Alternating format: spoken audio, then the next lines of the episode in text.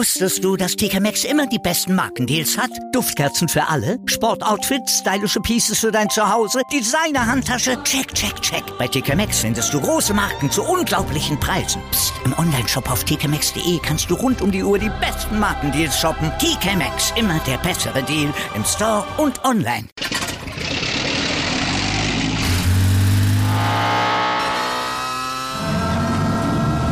Von 0 auf 100. Aral feiert 100 Jahre mit über 100.000 Gewinnen. Zum Beispiel ein Jahr frei tanken. Jetzt ein Dankeschön, rubbellos zu jedem Einkauf. Alle Infos auf aral.de. Aral, alles super.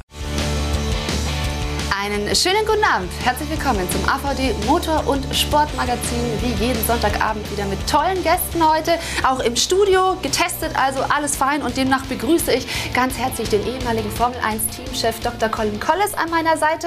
Einen schönen Hallo. guten Abend.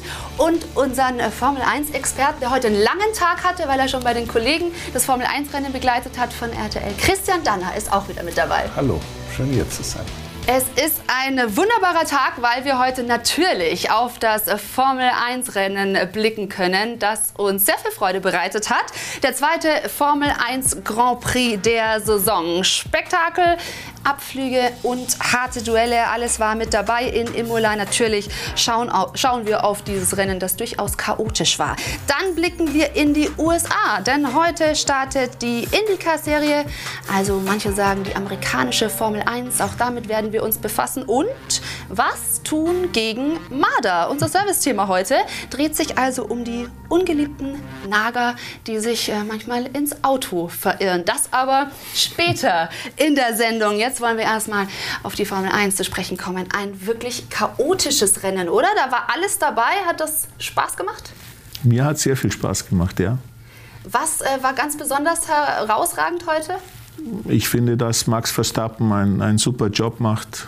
Er ist ein Ausnahmefahrer und es hat mal geklappt, dass er auch gewinnt. Das hat mir sehr gefallen. Und das verspricht doch wirklich Spannung. Also die ersten beiden Saisonrennen haben da schon einiges gezeigt, Christian. Ja, ähm, das Schöne ist, dass Mercedes, ich sage jetzt mal, den Puffer, den man hatte zur Konkurrenz, los ist. Und dann ist natürlich sehr schön zu sehen, dass die beiden Superstars der Meisterschaft, Hamilton und Verstappen, machen das da vorne schon unter sich aus. Man muss aber genau hinschauen, in welcher Liga die eigentlich fahren und in welcher, mit welchem Abstand die den Rest, auch ihre eigenen Teamkollegen, distanzieren. Nicht nur, dass da mal der eine ein bisschen schneller oder genauso schnell ist, sondern in der Summe. Und das war in Bahrain beim ersten Rennen eklatant. Und das ist jetzt beim zweiten Rennen in Imola eigentlich nochmal genau dasselbe gewesen. Die zwei machen das unter sich aus. Und solche Momente in der Geschichte der Formel 1 mitzuerleben, hat immer besonders viel Spaß gemacht. Das war bei Senna und Prost genauso. Ja, also wir erleben da momentan ein wahnsinniges Duell. Das wollen wir natürlich gleich auch noch wirklich ganz im Detail besprechen. Aber jetzt wollen wir uns erstmal unserem Gast widmen, der nämlich über Jahre lang auch die Formel 1 Rennen an der Strecke als Teamchef begleitet hat. Und somit wollen wir Dr. Colin Collis noch mal ein wenig genauer vorstellen. Seine Leidenschaft machte Colin Collis erst spät zur Berufung. Geboren 1967 in Rumänien als Calin Kolesnik, arbeitete er zunächst in Ingolstadt als Zahnarzt. Doch Anfang der 2000er entschied er sich für den Motorsport. Der damals 34-Jährige gründete das Team Collis in der Formel 3 und machte 2004 mit einem gewissen Sebastian Vettel Bekanntschaft. Der Heppenheimer fuhr seine ersten Formel 3 Testfahrten für den Collis-Rennstall, bevor er Red Bull Förderpilot und später viermaliger Weltmeister wurde. Auch Collis zog es 2006 in die Formel 1, auch diesmal als Teamchef. Nach den kurzen Gastspielen mit Midland und Spiker übernahm Collis das damals neue Force India Team und landete 2010 bei HRT.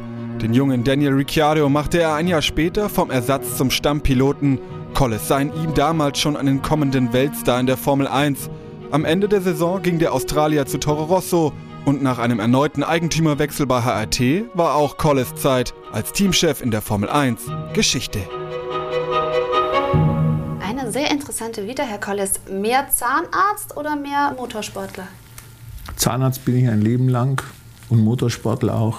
Das, haben Sie es denn schon mal verbinden müssen? Also haben Sie sozusagen ja, schon mal als ich musste leider, ich musste leider oder Gott sei Dank äh, den Thiago Montero in der äh, während dem Türkei Grand Prix behandeln. Ein Zahn ziehen? Nein, ich, ich habe ihm eine Wurzelbehandlung gemacht, weil äh, er massive Schmerzen hatte und dann sind wir in, in Istanbul in, in ein Klinikum und dann habe ich ihn behandelt, ja.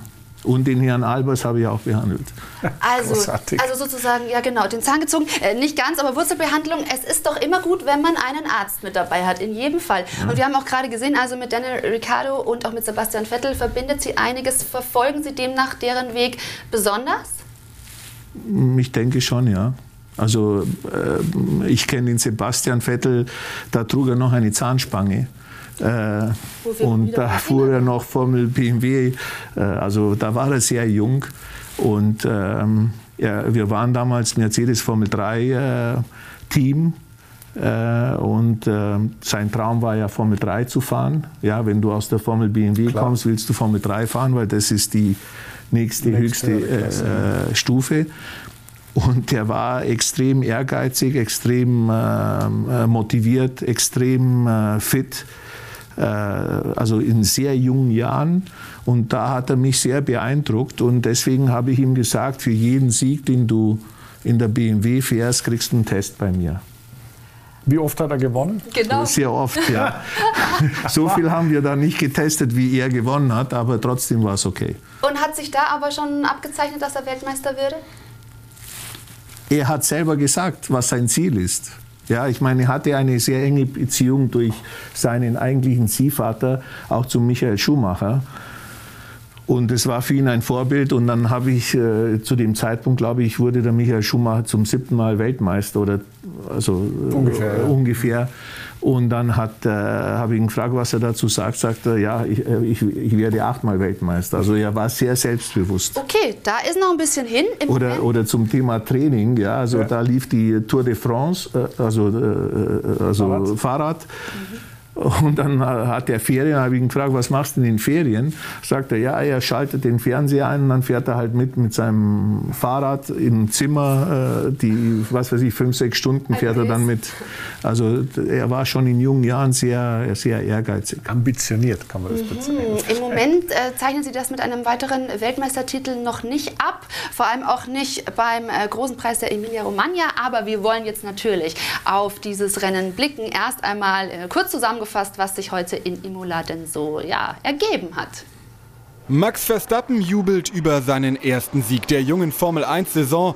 Mit einem perfekten Start kassierte Red Bull-Pilot schon zu Beginn Teamkollege Sergio Perez und den Weltmeister Lewis Hamilton. Ein kurzer Kontakt in der zweiten Kurve und Verstappen ist vorbei.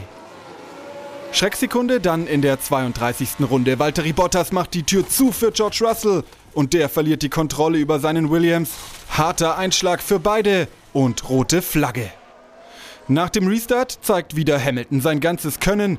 Nach einem Ausrutscher zwischenzeitlich auf Rang 9 zurückgefallen, überholt der Brite drei Runden vor Schluss Lando Norris und wird noch Zweiter. Der Sieger aber heißt nach einem Traumstart Max Verstappen. So, hier wurde schon fleißig diskutiert. Wir haben schon angesprochen, wir fangen erstmal mit dem Titelkampf an. Christian, du hast schon ähm, sozusagen skizziert, das wird richtig schön spannend. Hat denn Herr Collis ähm, Verstappen heute wirklich ein enormes Ausrufezeichen setzen können mit diesem Sieg? Ich finde, dass der Max äh, andauernde Ausrufezeichen ist. Er ist ein Ausnahmepilot. Es ist unglaublich, die Leistung, die er bringt. Und wenn, wenn das Auto auch die Leistung bringt, dann ist er immer vorne dabei. Das ist unglaublich. Und vor allem hat er das vom Start weg heute gleich äh, gezeigt. Wir wollen uns den Start nochmal ansehen, äh, bei dem er wirklich auch äh, ja, gezeigt hat, was in ihm steckt, bei diesen widrigen Bedingungen. Christian, du hast das auch verfolgt heute, also wie er da vorbeigeht ja. an Hamilton. Das ist schon extra klasse. Äh, ja, also gut zu starten ist natürlich, setzt sich ja aus verschiedenen Komponenten zusammen. Erstens musst du richtig reagieren, das ist mal das eine. Dann musst du den Startvorgang auch äh, so manuell einleiten, dass dann nichts schief geht. Und das ist natürlich bei nasser Fahrbahn gar nicht so einfach, weil man es nicht trainieren kann. Und da kommt, ich habe es noch nicht gesehen, aber ich bin mir ziemlich sicher, der ist im zweiten Gang losgefahren, nicht im ersten. Und das ist ein alter Bauerntrick. Das ist nicht so, dass man das nicht wüsste. Aber äh, wenn das wirklich so war, das muss man natürlich recherchieren, äh, dann hat er die anderen schon ordentlich bei den Löffeln gepackt. Und das finde ich toll, das finde ich klasse, weil äh, da, da, ist schon viel, viel besser losgekommen als die vor ihm. Ja? Der hat ja bestimmt 12, 15 Meter gut gemacht. Ja, aber auch die äh, erste Kurve, ja, ja auch gut. da musst du schon äh, zeigen, wer du bist. Also wenn man gegen einen, da hat der Colin völlig recht, wenn man gegen einen Hamilton in die erste Kurve fährt und man merkt genau, der Hamilton, der lässt nicht locker, der hat ja nicht locker gelassen, der was auch verständlich auch, ist, äh, dann musst du den schon richtig ordentlich auflaufen lassen, in dem Fall über diese, hat er über diese gelben Würste. Da ist auch ein bisschen ja. was äh, abgefallen. Ja, ja, da, das, die sind kollidiert, da ist es dann das Stück Flügel abgefallen und dann ist der Hamilton da hoppeli poppeli pop äh, über, die, über die Hindernisse ge ge geritten oder gerödelt. Und äh, das musste schon auch alles eiskalt durchführen. Also das ist schon nicht nur, äh, was mache ich jetzt, sondern du musst es auch machen. Und da bin ich ganz bei Colin. Das ist halt, das ist schon ziemlich äh, ausgefuchster, abgezockter Bursche, der und Ego kann. Ja, genau. Und ein Ego-Typ, ja, ist das tatsächlich auch nochmal was, ähm, aber was genau in solchen Rennen dann für ihn spricht? Ja, sicher. Ja, klar, das ist aber auch der Hamilton. Das war ja auch beim Hamilton schon in der Vergangenheit, in der Formel 3. Das zieht sich ja durch. Und das sind die Superstars, das sind die Ausnahmetalente. Und die kennen nur eins. Sich. Genau.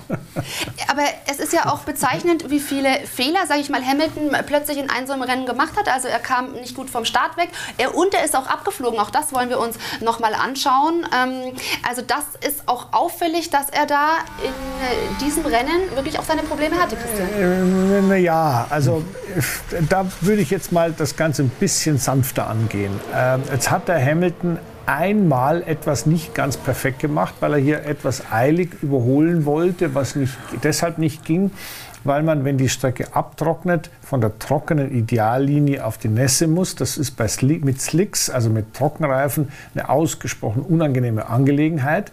Und das hat er auch selbst äh, zugegeben, das war sein Fehler. Das hat er dumm gemacht. Er hätte ein bisschen warten müssen. Vor allem mit also seinem Spezialfreund Russell. Russell da in der Nähe war. So, aber es, äh, man darf natürlich auch eines nicht vergessen, der hat schon auch viel richtig gemacht.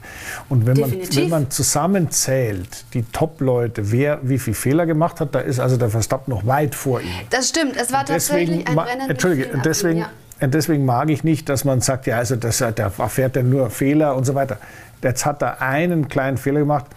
Und das kann passieren und das wird auch übers Jahr hinweg weiterhin passieren.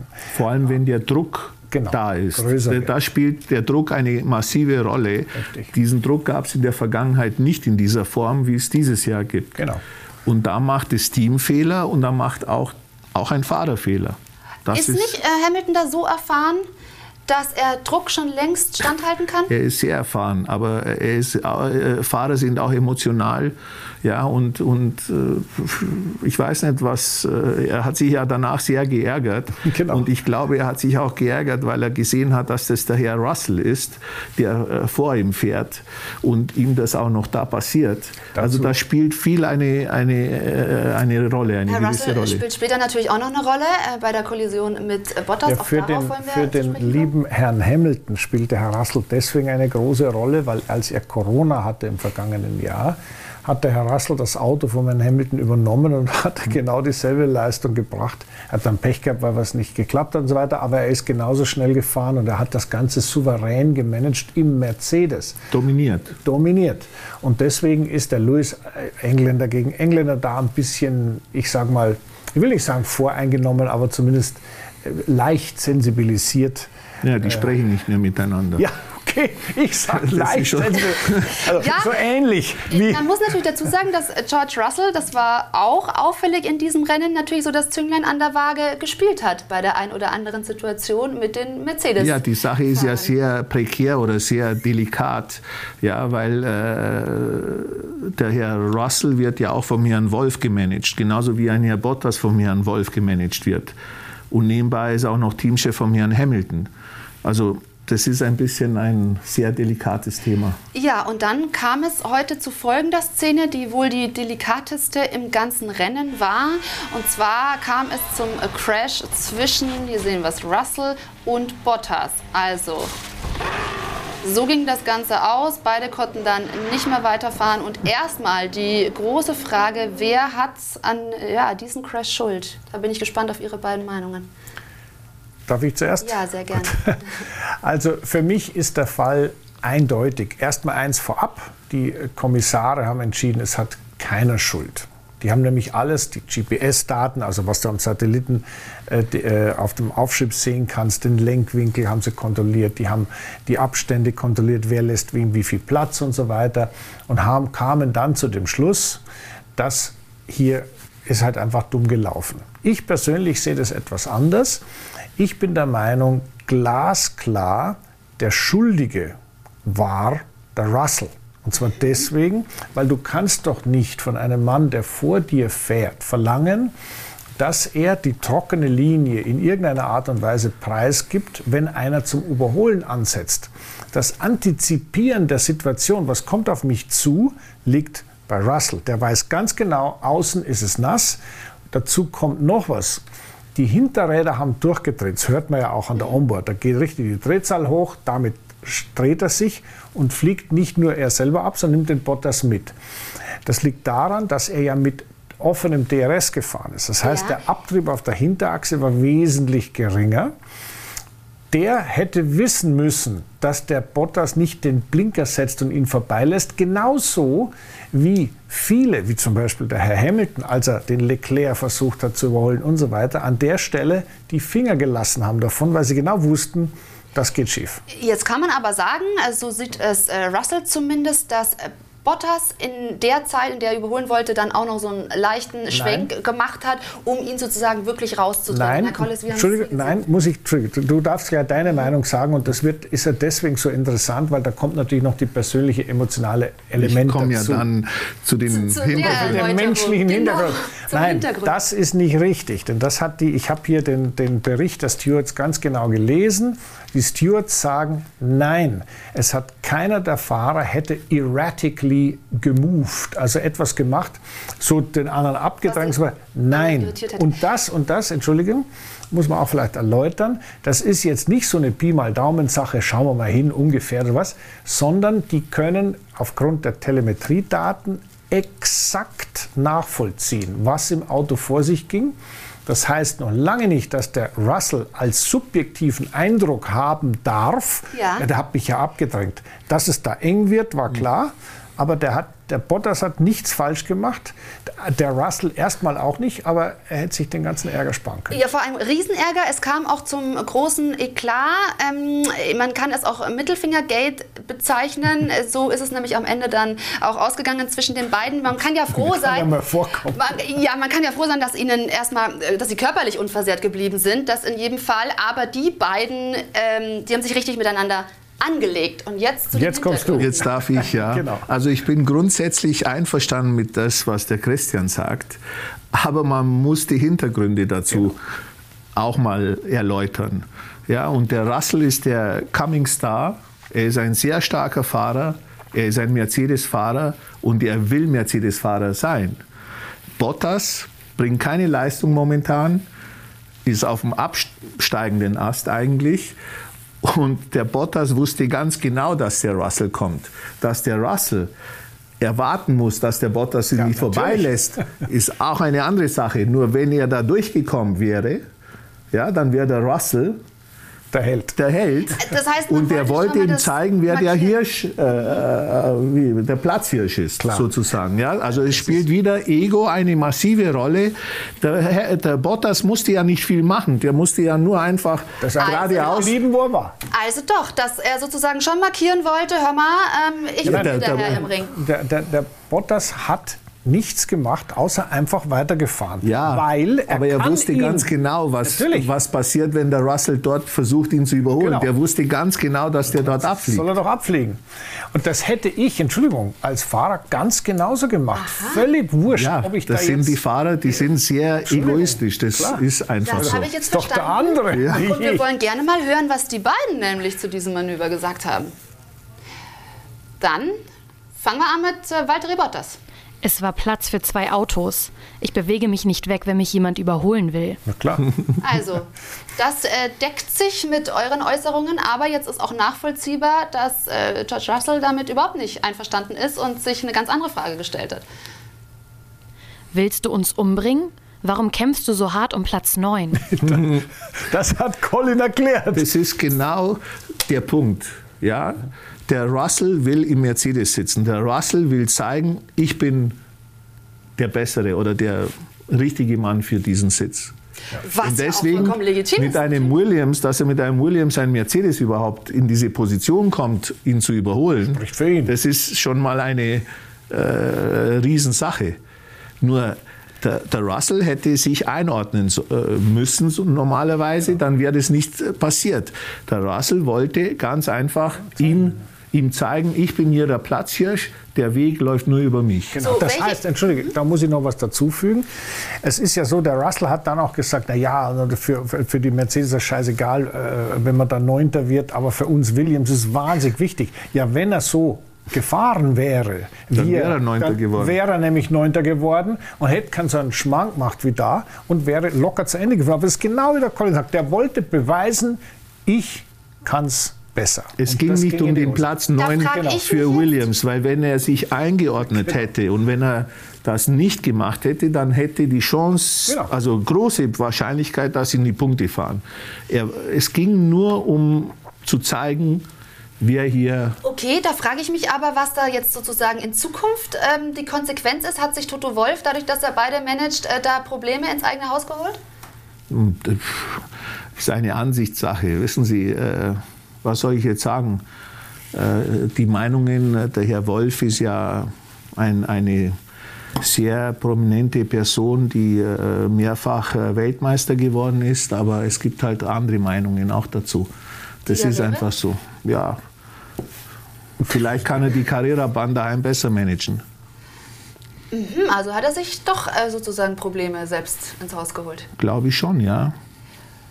Wie wird sich das äußern? Also letztendlich, wenn George Russell sozusagen der Mann ist, der jetzt auf ein Cockpit drängt, ähm, ja, wo sehen Sie da seine Chancen? Also für Lewis Hamilton wohl nicht, oder doch? D- Das Problem ist auch, warum der Lewis Hamilton nur einen Einjahresvertrag bekommen hat. Also da spielen ja eine Menge Hintergründe eine Rolle. Ja, das, das hängt auch mit dem voraussichtlichen Ausstieg von Mercedes als äh, Teameigentümer zusammen. Ja, die bisher die Gehälter bezahlt haben. Die Gehälter von Lewis Hamilton sind nicht mehr die gleichen Gehälter, wie er es in der Vergangenheit äh, bekommen hat. Da musste er Abstriche machen. Da spielen viele, viele Faktoren eine Rolle. Ein George Russell ist ein viel günstigerer Pilot, der natürlich auch sehr schnell ist, wie ein Lewis Hamilton. Ja, und dann spielen da viele Faktoren eine Rolle. Ja. Man hat den Bottas unter Vertrag, unter Managementvertrag, unter Teamvertrag, also wie man es auch nennen mag. Man hat einen Russell äh, auf zehn Jahre oder über zehn Jahre unterschrieben, Managementvertrag und so weiter. Dann hat man einen Hamilton, der eigentlich der Superstar ist, der siebenfacher Weltmeister ist, der aber sehr viel Geld verdient oder verdienen möchte. Dieses Gehalt ist ja bisher von Mercedes bezahlt äh, worden. Ich bezweifle, dass in Zukunft Mercedes diese Gehälter bezahlen wird. Das ist Das meine aber nach persönliche seinem Meinung. letzten Jahr bei Mercedes, wenn man dann Das kann gut möglich sein. Ja, ich denke, dass er dieses Jahr fährt, weil er die Chance hat, achtfacher Weltmeister zu werden, Abstriche machen kann. Ja, er hat ja genug Geld verdient und er sagt sich, okay, Geld spielt jetzt nicht jetzt die Nummer eins Rolle für mich, sondern ich möchte achtfacher Weltmeister werden, was unerreichbar ist dann im Grunde genommen. Also es dauert wahrscheinlich die nächsten 20 Jahre, wird er derjenige sein oder 30 Jahre oder vielleicht 50 Jahre.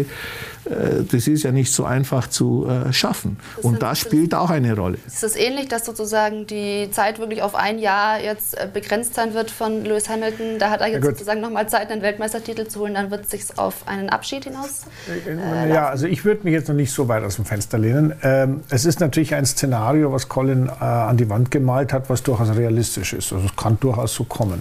Äh, Nochmal auf Toto Wolf zu sprechen zu kommen. Ähm, ich meine, die Art und Weise, wie der dieses Team führt und wie er da seine Strukturen eingeführt hat, das hat schon sehr gut funktioniert. Da muss man schon mal sagen, Chapeau.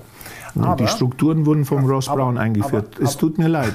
Die Strukturen, er hat irgendwas, das ist wie ein großer Dampfer, ja. Und wenn der Dampfer fährt und wenn du den Kapitän äh, austauschst, dann fährt der Dampfer trotzdem. Ja. Die Aufbauarbeit wurde von Ross Brown gemacht. Es tut mir leid, das ist einfach so. Gut, das ist insofern richtig, als Ross Brown natürlich der Vorbesitzer ja. des Teams war und dort natürlich auch hat das sehr viel Personal auch nach wie vor dort arbeitet. Gut, trotzdem musste den Laden diesen Dampfer auch führen und fahren und durch schlechtes Wetter und gutes Wetter kriegen. Aber was das kriegst du auch zusammen, wenn du so ein Budget hast. Okay, gut, also ich sehe schon. Ja, genau. Toto und du werden keine Freunde. Es tut mir ja. leid. Also wenn du aber diese Budgets hast, dann verspreche ich dir, nein, sogar die Ruth würde es schaffen, dieses Team so, und Weltmeisterschaften. Ja gut, ich meine, deine... Also nicht falsch verstehen. Also nein, ich würde auch gerne einen Weltmeister. Es tut mir wirklich leid. also äh, äh, bleiben wir bei einem Thema. Äh, das heißt, äh, ist denn die Situation mit den ganzen Fahrern, die da unter Vertrag sind, nicht unter Umständen eine problematische. Ja. Äh, würde ich sagen, ja, aber es ist, selbst wenn die nicht unter Vertrag wären, wenn der Russell eine Chance hat, schneller zu fahren als der existierende oder der, der momentane äh, Mercedes-Pilot Bottas, dann wird er das auch, auch ohne Vertrag versuchen und wird versuchen, dann sich ins Spiel zu bringen. Also diese Spielchen waren immer gleich und Toto Wolf hat ja nach dem Rennen ganz klar gesagt, also das war Russell äh, nicht so clever. Ja? Also, die, unterm Strich wird es sehr spannend sein, zuzuschauen. Denn Für wen sich der Herr Wolf entscheidet. Richtig. Wir können den Herrn Wolf auch gerne mal hören, wenn wir den O-Ton vorliegen haben. Der ist nämlich äh, ganz zufrieden gewesen am Ende mit dem, mit dem Rennen zumindest. Nach den zwei Runden dachten wir, das Rennen ist gelaufen, null Punkte. Am Ende des Tages endet Lewis als Zweiter mit der schnellsten Runde. Also insgesamt ein guter Output und ich bin happy. In der Konstrukteurswertung sind vier Teams richtig eng beieinander. Vorne wird frisch und munter um die Wette gefahren. Es sind nur zwei Teams. Es sind zwei Teams, auf diese wollen wir jetzt mal äh, kurz eingehen. Wer hat denn jetzt, also mit dem Output von heute, dass äh, Lewis Hamilton zumindest nochmal aufholt, auf, auf Rang 2 fährt und dass Verstappen gewinnt, allerdings äh, Perez auf der 12 landet und Bottas ganz raus ist. Wer von den beiden hat denn dann letztendlich ja, den größeren Erfolg heute gezeigt? Wer als Team? Ja. Das war ungefähr gleich. Also da kann es kein großer, sehe jetzt keinen großen Unterschied. Ähm, offensichtlich ist der Red Bull als Auto, ich sag mal, mit ganz leichten Vorteilen, aber nicht mit großen. Und der Mercedes ist, ich sag mal, wenn der Hamilton ihn fährt, ebenbürtig. Dieses Thema, finde ich, langt mir völlig. Das ist toll, das ist klasse. Und der Perez hat einen Haufen Fehler gemacht, also rausgeflogen und, und, und was weiß ich alles.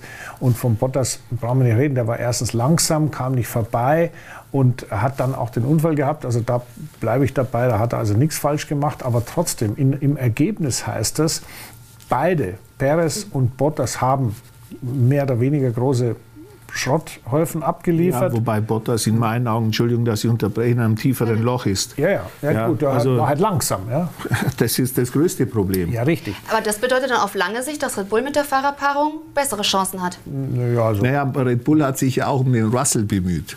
Ja. Bis, festgestellt wurde, ja, bis festgestellt wurde, dass er einen Knebelvertrag hat, der sogar EU-widrig ist, höchstwahrscheinlich. Man nennt das, nein, man nennt das sittenwidrig. Sittenwidrig, ja, also, einen sittenwidrigen. Aber da wollte aber, aber man, ob das dann, so ist, weiß aber ich dann nicht. wollte man nicht, nicht weiter äh, die Sache äh, durchziehen. Ja.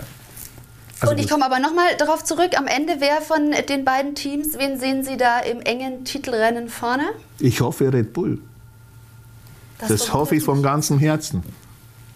Hm? Gut, also es ist natürlich so, der Colin deswegen liebe ich ihn ja auch so, hat eine relativ klare. Eine, eine leichte eine relativ, Tendenz ist zu erkennen. Eine, nein, keine Tendenz, eine ganz klare Meinung. Also Toto Wolf wird kein Freund mehr in diesem. Ja, wir waren ja gute Freunde.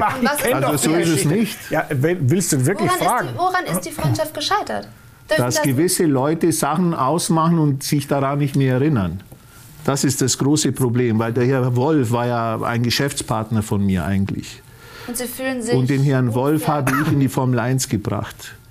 Auch wenn äh, viele Leute davon nichts wissen oder nichts doch. wissen wollen. Aber es ist die ist Tatsache, Fakt, ja, das dass ich den Herrn Wolf zu Williams gebracht habe, dass ich den Herrn Wolf zum Herrn Ecclestone gebracht habe, etc. etc. Und Sie hätten sich mehr Dankbarkeit erwartet? Na, es geht um das, dass klare Sachen ausgemacht waren und an diese Sachen hält er sich nicht und das ist das Problem. Es gibt Leute, die sich nicht daran erinnern und das ist eine Sache, die mir nicht gefällt. Weil wenn ich mein Wort gebe oder wenn ich Sachen sage, dann halte ich mich dran. Und es gibt Leute, die sich halt eben nicht dran halten und die Sachen halt verschönern. Ist das denn, erleben Sie das häufiger in dem Business, dass man sozusagen da einen, ähm, ja, so das Vertrauen irgendwie verletzt wird? Oder ist das wirklich eine Eigentlich ganz nicht. Sache? Mit dem Herrn Ecclestone gab es nie ein Problem. Wenn er was sagt, dann gilt es, zum Beispiel. Es gibt also auch auf hohem Niveau, natürlich gibt es Teamchefs, die Geschichten erzählen. Ja, ein Eddie Jordan war ja auch nicht gerade straightforward oder ein Flavio oder wie auch immer. Ja, das ist- braucht man nicht reden. Ja, aber wenn du äh, Sachen ausmachst, dann sollte man sich dran halten, denke ich. Sie wollen es nicht konkretisieren.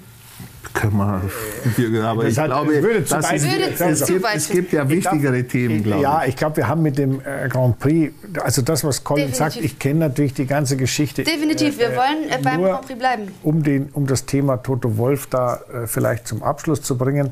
Es ist so, ähm, dass er natürlich letztendlich jetzt auch aufgrund seiner Erfolgsgeschichte dort, äh, ich sag mal, exponiert, ähm, positioniert ist. Er verkauft sich gut, aber ich sage, es ist nicht alles Gold, was glänzt. Okay, das, das, Das haben ist- wir jetzt ist das ein verstanden. gutes, äh, Das haben wir verstanden. das ist Dann würde ich, sehr gerne, Meinung. dann würde ich sehr gerne auf Sebastian Vettel zu sprechen kommen, Ja. den Sie, wie schon angesprochen, natürlich schon äh, in frühen Jahren begleitet und kennengelernt haben. Aber es ist ja wirklich wie verhext für ihn, oder? Also auch heute wieder im Aston Martin hat er einiges einstecken müssen. Da Start aus der Boxengasse und dann diese 10-Sekunden-Strafe noch dazu und dann am Ende ein Getriebeschaden. Also wie ordnen Sie da seine Situation ein? Ich habe ja in der letzten Sendung, wo ich dabei sein durfte, gesagt, ich würde an seiner Stelle lieber äh, ein Jahr Pause machen und ich würde mich umschauen, äh, mit den richtigen Leuten ähm, in die richtige Richtung zu gehen. Ich bin der Meinung, dass die Kombination Stroll-Wolf eine sehr gefährliche Kombination für den Herrn Vettel ist. Da spielen wiederum sehr viele Faktoren im Hintergrund eine, eine, eine kurz ganz erläutert. große Rolle. Kurz erläutert, das müssen wir unseren Zuschauern ein bisschen denken. Äh, äh, Toto Wolf, also der große Freund von Colin, äh, ist mit Lawrence Stroll sehr gut. Nee, man nennt ihn das Schoßhündchen vom Herrn Stroll. Das Entschuldigung, das ist ein Zitat vom Herrn Ecclestone, der nennt ihn das Schoßhündchen vom Herrn Stroll. Also, ich- nur um mal zu diesem Thema. Wenn wir hier Tacheles, dann reden wir Tacheles. Schoßhündchen vom Herrn Stroll. Also ich, Das haben die ich Zuschauer würde gehört. sagen, das bedeutet, die stehen in einem äh, engen Verhältnis. ja gut, es gibt eine Beteiligung von Toto Wolf an Aston Martin. Aston Ja, Martin die ganz zufällig entstanden ist, 42 Millionen, Entschuldigung, 42 Millionen äh, Private Investment mit dem Insiderwissen, dass Mercedes dann einsteigt. Na gut, also noch sind sie nicht eingestiegen. Das warten wir mal ab. Ne, bei, mir, bei Aston Martin ist Mercedes eingestiegen. Es tut mir leid. Ja, ja, die haben auch brav Motoren Das gebaut. ist, aber- glaube ich, nur der Ton, den können wir für den Moment nicht- mal da ist liegen nicht so lassen. wichtig. Mikro Also, ist wichtiger für die Sendung. Äh, Nochmal, die, die, die Konstellation, die Colin angesprochen hat, ist natürlich etwas, was dem einen oder anderen schon mal aufgefallen ist. Ja? Nur ich persönlich habe mit solchen Dingen überhaupt absolut kein Problem, muss ich ganz ehrlich sagen. Und der Vettel ist jetzt nicht jemand, der äh, da, da hier in Imola an dieser politischen Großwetterlage ähm, damit ein Problem hatte. Der Vettel hatte, hat erstens ein Problem, dass er nicht so richtig klarkommt mit dem Auto, wie es fährt. Ging schon ein bisschen besser, aber noch nicht so richtig. Zweitens hat der Vettel ein Problem damit, dass die Mechaniker ihm da die Bremse haben überhitzen lassen. Drittens hat er ein Problem gehabt damit, dass die, wenn dann schon was repariert werden muss, die Fünf-Minuten-Regel nicht beachtet haben. Das heißt, du musst dann. spät. Äh, genau, die hätten früher das Ja. Auto, die Boxengasse. So, das war eine, eine Verkettung von Dingen, die wirklich blöd gelaufen sind. Und natürlich fragt man sich, warum möchte Lawrence Stroll, also Papa Stroll, unbedingt diesen Vettel haben als Teamkollegen für seinen Sohn. Weil natürlich, wenn der Sohnemann einen vierfachen Weltmeister. einen vierfachen Weltmeister schlägt, dann ist es, ich sage jetzt mal, äh, ein, ein, besseres Gefühl und ein besseres Image. Aber dazu muss ich eines sagen, wir hier in Deutschland, Colin und ich sowieso, wir sind Vettel-Fans. Wir finden ihn super, wir finden ihn klasse, wir wissen, was er kann. In England schaut das ganz anders aus. Da halten die englische Presse hält ihn für vorbei, für das war's. Seitdem er im vergangenen Jahr diese anhaltenden Fehler gemacht hat, da hat ihm niemand, so wie ich persönlich das gemacht habe, den, den quasi äh, Ferrari-Politikbonus gegeben, der, der kämpft da gegen ja. Windmühlen, ja. sondern da hat man einfach gesagt, der fährt an solchen Stiefel zusammen, das soll aufhören. Und bedauerlicherweise hat er in Bahrain denselben Stiefel zusammengefahren und jetzt war er jetzt mal auch keine Erleuchtung. Nur, für mich hat er seine Chance verdient, aber, und jetzt bin ich wieder bei Colin und da muss ich ihm recht geben, ob das jetzt in dieser Kombination die richtige Variante ist, um aus dem Ferrari-Tief wieder in ein Vettel hochzukommen, das kann man natürlich diskutieren, ja, denn gut, das, Team das, ist, das Team ist ein Mittelfeldteam. Und da kannst du marketingtechnisch das Ganze aufblasen, wie du möchtest und kannst am Anfang der Saison sagen, wir wären sicher Dritter. Ja, letztes Jahr waren es nicht unbedingt ein Mittelfeldteam, äh, Na, waren Moment. eher vorderes ja, Mittelfeld. Moment, wir wissen aber warum. Hm. Ja, ja das halt wissen wir warum, klar, das sollten wir wieder in Erinnerung. Ja, das wollte ich ja gerade sagen. Ich auf einmal geht es nicht mehr. Ja, die Hintergründe vom Racing Point sind bekannt. Das ist in Wahrheit eine Mercedes-Kopie. Ja. Ähm, trotzdem möchte ich nochmal auf das Team eingehen, weil, ähm, weil Stroll ja auch heute in die Punkte gefahren ist. Das heißt, am Ende sieht man ja schon auch, oder ich frage mich, warum gelingt es Sebastian Vettel nicht, in dem Auto einigermaßen zu performen und seinem Teamkollegen schon?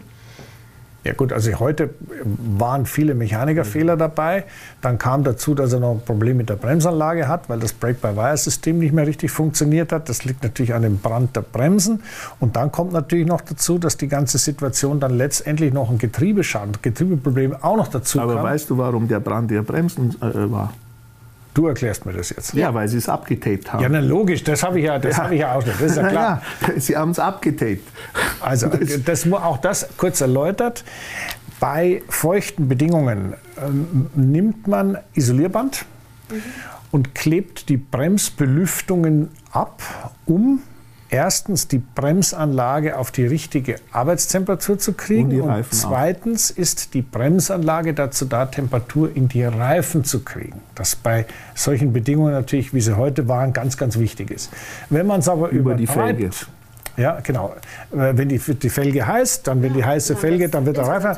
Aber äh, das hat man einfach übertrieben, beziehungsweise meiner Meinung nach haben die das vergessen, abzumachen, weil wenn ich in die Startaufstellung fahre, dann fahre ich mit dem Finger Trouble, mit dem linken Fuß am Gas, äh, am Bremspedal und mit dem rechten Fuß am Gaspedal. So, rechts gebe ich Gas, links bremse ich gleichzeitig. Dann werden die Bremsen natürlich schön, fangen schön zu glühen an.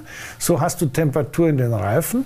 Aber du musst natürlich kurz bevor du in die Startaufstellung rollst, also in den Pre-Grid rollst, musst du natürlich die Bremse da abkühlen. Das klappt aber nur, wenn die nicht zugeklebt sind. Da muss wieder Luft ins System und wenn das nicht kommt, dann brennt, fackelt das Zeug ab. Das war jetzt beim Stroll genauso. Also das ist ein hochinteressantes Thema. Das müssen wir natürlich noch, noch, vertiefen. Ja, war jetzt ein bisschen technisch, aber ich aber es verstanden? Diese, äh, definitiv. Ich denke, unsere klar. Zuschauer bestimmt auch. Es ist nur so, ich, mich interessiert auch noch die Situation von Sebastian Vettel in diesem Team und vor allem auf Aston Martin wollen wir auch noch genauer eingehen. Jetzt machen wir aber erstmal eine kurze Pause mit dem Hinweis, dass wir heute auch noch natürlich weiter über den äh, Formel 1 Grand Prix, der in Imola heute stattgefunden hat, sprechen wollen. Dann wollen wir Ihnen die IndyCar-Serie vorstellen, die nämlich heute ja, in die Saison startet. Und wir haben dann auch noch äh, Live-Bilder für Sie auf äh, Sport 1 und der kleine Marder.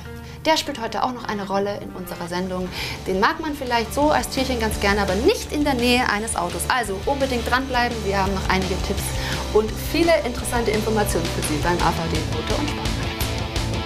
Und wir sind zurück beim AVD Motor- und Sportmagazin mit dem ehemaligen Formel 1-Teamchef Colin Collis und mit unserem Experten Christian Danner. Und wir haben vor der Werbung schon viel über Aston Martin gesprochen, den Rennstall, den aktuellen von Sebastian Vettel, der jetzt aber ein Problem hat in dieser Saison und zwar mit dem neuen Reglement. Und dagegen möchte Lawrence Stroll jetzt vorgehen bei der FIA. Ist diese ja, anvisierte Klage nachvollziehbar, Herr Kolles? Für mich nicht. Warum? Weil ich denke, dass sie letztes Jahr brutal beschissen haben. Mercedes und äh, Racing Point zu dem damaligen äh, Zeitpunkt. Und äh, sie stellen sich hin als die Saubermänner schlechthin, die sie nicht sind. Alle involvierten Personen, die ich schon vorhin genannt habe. Und jetzt äh, sind sie beschnitten worden. Äh, sie haben ein Problem im Anstellwinkel vom Auto. Da verlieren sie mehr Downforce wie die anderen. Also das ist offensichtlich. Aber das heißt, die Benachteiligung ist erwiesenermaßen da. Naja, es ist offensichtlich, dass die Autos, also das sagt ja sogar Red Bull, äh, mit einem Lower äh, Rake eine höhere Benachteiligung haben wie die Autos mit High Rake. Mhm, das ist der Anstellwinkel, ja. Das ist der Anstellwinkel vom Auto. Äh, ob die FIA das absichtlich gemacht hat oder unabsichtlich, das kann ich nicht beurteilen. Gut, das vielleicht in der Zusammenfassung kurz nochmal erläutert. Die Überlegung war folgende. Die äh, Belastung der Reifen war derartig exorbitant durch den Abtrieb und natürlich auch durch das Gewicht der Autos, durch die PS-Leistung, dass äh, Pirelli immer wieder in Schwierigkeiten geraten ist und gesagt hat, Leute, wir müssen da einen Einhalt gebieten, dass es nicht noch mehr wird. Jetzt hat man die Reifen deutlich verstärkt, stabiler gemacht. Das haben sie super hingekriegt. Ist genau dasselbe Feeling. Alles funktioniert genauso, nur stabiler. Und die FIA hat gesagt, aus Sicherheitsgründen reduzieren wir den Abtrieb. Und wie machen wir das? Dass wir so wenig wie möglich Aufwand machen. Wir machen das, indem man die, den kritischen Bereich vor den Hinterrädern am Unterboden, ja, wo besonders viel Luft durchgeht, äh, dass man den beschneidet. Den machen wir, dann machen wir im Prinzip äh, weniger Fläche, mehr Luft. Ja? Das hat dazu geführt, dass man in den Berechnungen ungefähr 10% weniger Abtrieb hatte. Damit war allen Forderungen Genüge geleistet. Und jetzt kommt der Strollemann und sagt, Moment, äh, da solche technischen Veränderungen müssen ja mit einer 70% Mehrheit gefällt werden. Und dagegen, weil das nicht der Fall war, ähm, möchte er dagegen prozessieren. Meiner Ansicht nach Mussten und das. nicht alle zustimmen? Nein, nein, nein, nein, nein, Moment, Vorsicht. Die FIA kann jederzeit alles aus beschließen. Aus Sicherheitsgründen. Aus Sicherheitsgründen. Waren es denn die Frage ist, ob Sicherheitsgründe waren? Ob, ja, natürlich. Ja, das ja, waren Sicherheitsgründe, weil die Reifen explodiert sind genau. letztes Jahr. Eindeutig. Also das, da äh, hat der Colin völlig recht. Eindeutig Sicherheitsgründe, das war schon in Ordnung, dass man die, die Reduktion des Abtriebs hier äh, in Angriff genommen hat. Jetzt geht es noch um das Wie, aber das muss man der Behörde überlassen, wie sie das machen. Und ich finde, trotz alledem, dass das eigentlich ganz gut gelungen ist, denn wir haben im Moment, äh, Mario Isola, der Pirelli-Rennleiter, hat äh, gesagt, die hatten in Bahrain ungefähr die Hälfte Abtrieb schon wieder gefunden. Also sind sie momentan so bei 4, 5 Prozent weniger. Das geht sukzessive weiter und ich garantiere dir, dass wir am Ende des Jahres wieder genauso viel Abtrieb haben wie am Ende der vorigen Saison. Das heißt also, man hat schon richtig gehandelt. Und jetzt kommt das mit dem High Rake und Low Rake.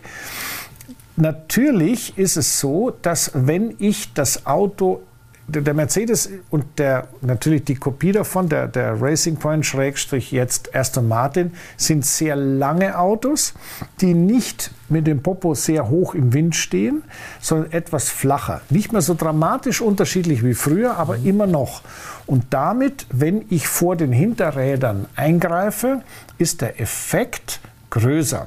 Das kann man am besten sehen. Es ist nicht so, dass der Red Bull jetzt da das Gelbe vom Ei erfunden hat in dieser Saison, sondern der komfortable Mercedes-Vorsprung ist weg. Jetzt hat man, ich sage jetzt mal so, aus Sicherheitsgründen richtig entschieden, aber man hat noch so ein, so ein Zuschauer extra Goodie dazu bekommen, nämlich um dass das der ganze Mercedes. Feld wieder näher zusammenzubringen. Und das ist ja jetzt der Punkt, der auch sozusagen spannend für die Zuschauer ist, dass man sagt, okay, äh, jetzt fühlen die sich benachteiligt, was ja auch ganz offensichtlich da ist durch das äh, neue Reglement. Darf ich was ist es sozusagen berechtigt, ich gebe die Frage direkt weiter, dann auch sich dagegen aufzulehnen?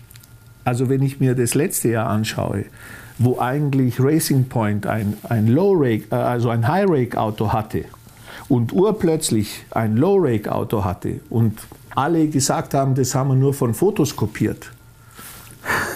Ja, das war eine Und so, schnell, und so schnell ein Konzept geändert haben. Ja, weil das sind, wir sprachen ja von verschiedenen Konzepten. Das und heißt, es Konzepte fällt kannst du Ihnen nicht Ihre. Strategie vom letzten Jahr jetzt auf die Füße.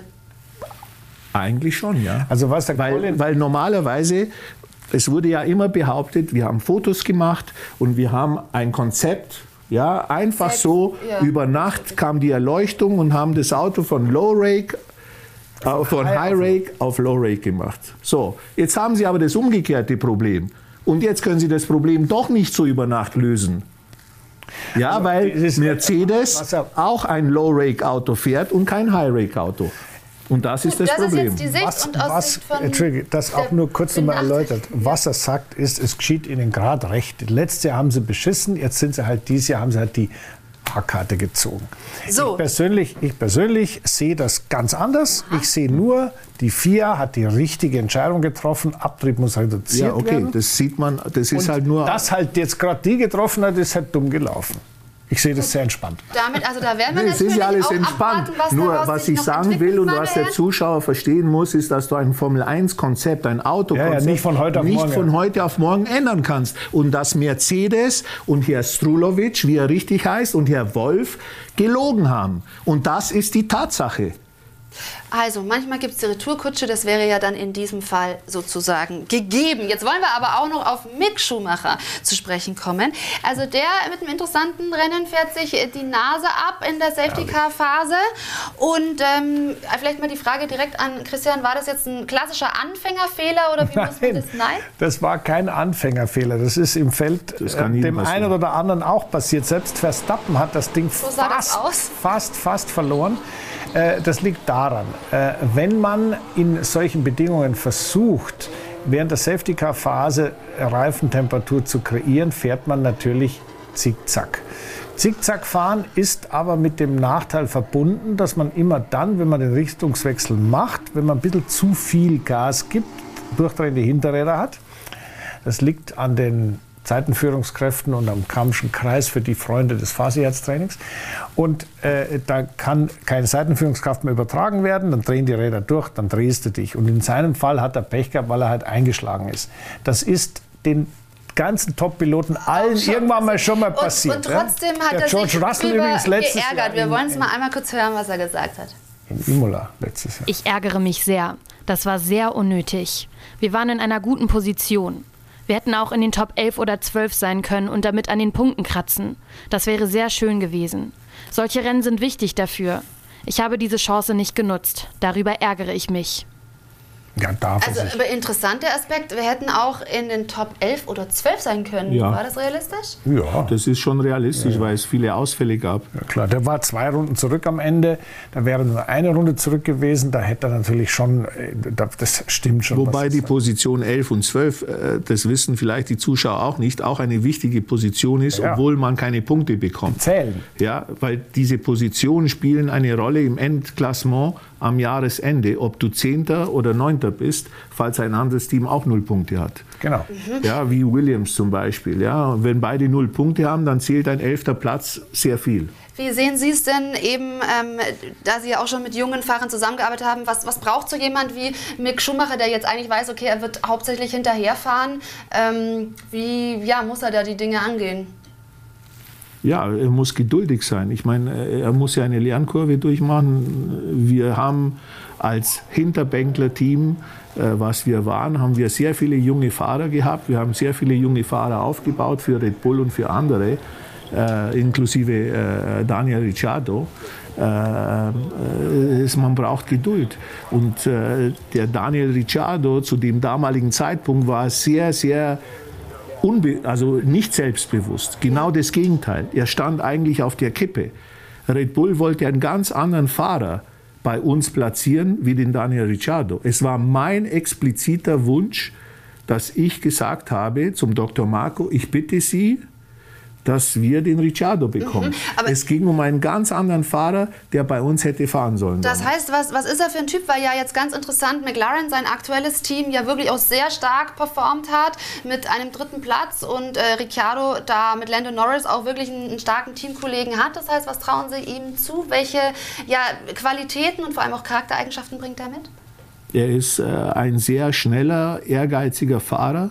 Er ist zwar immer, äh, er wurde ja belächelt, weil er so viel lächelt, ja, und man hat gemeint, ja, das ist der nette Kerl und eigentlich musst du ja ein Ego sein und ein Arschloch sein, um vorne mitzufahren.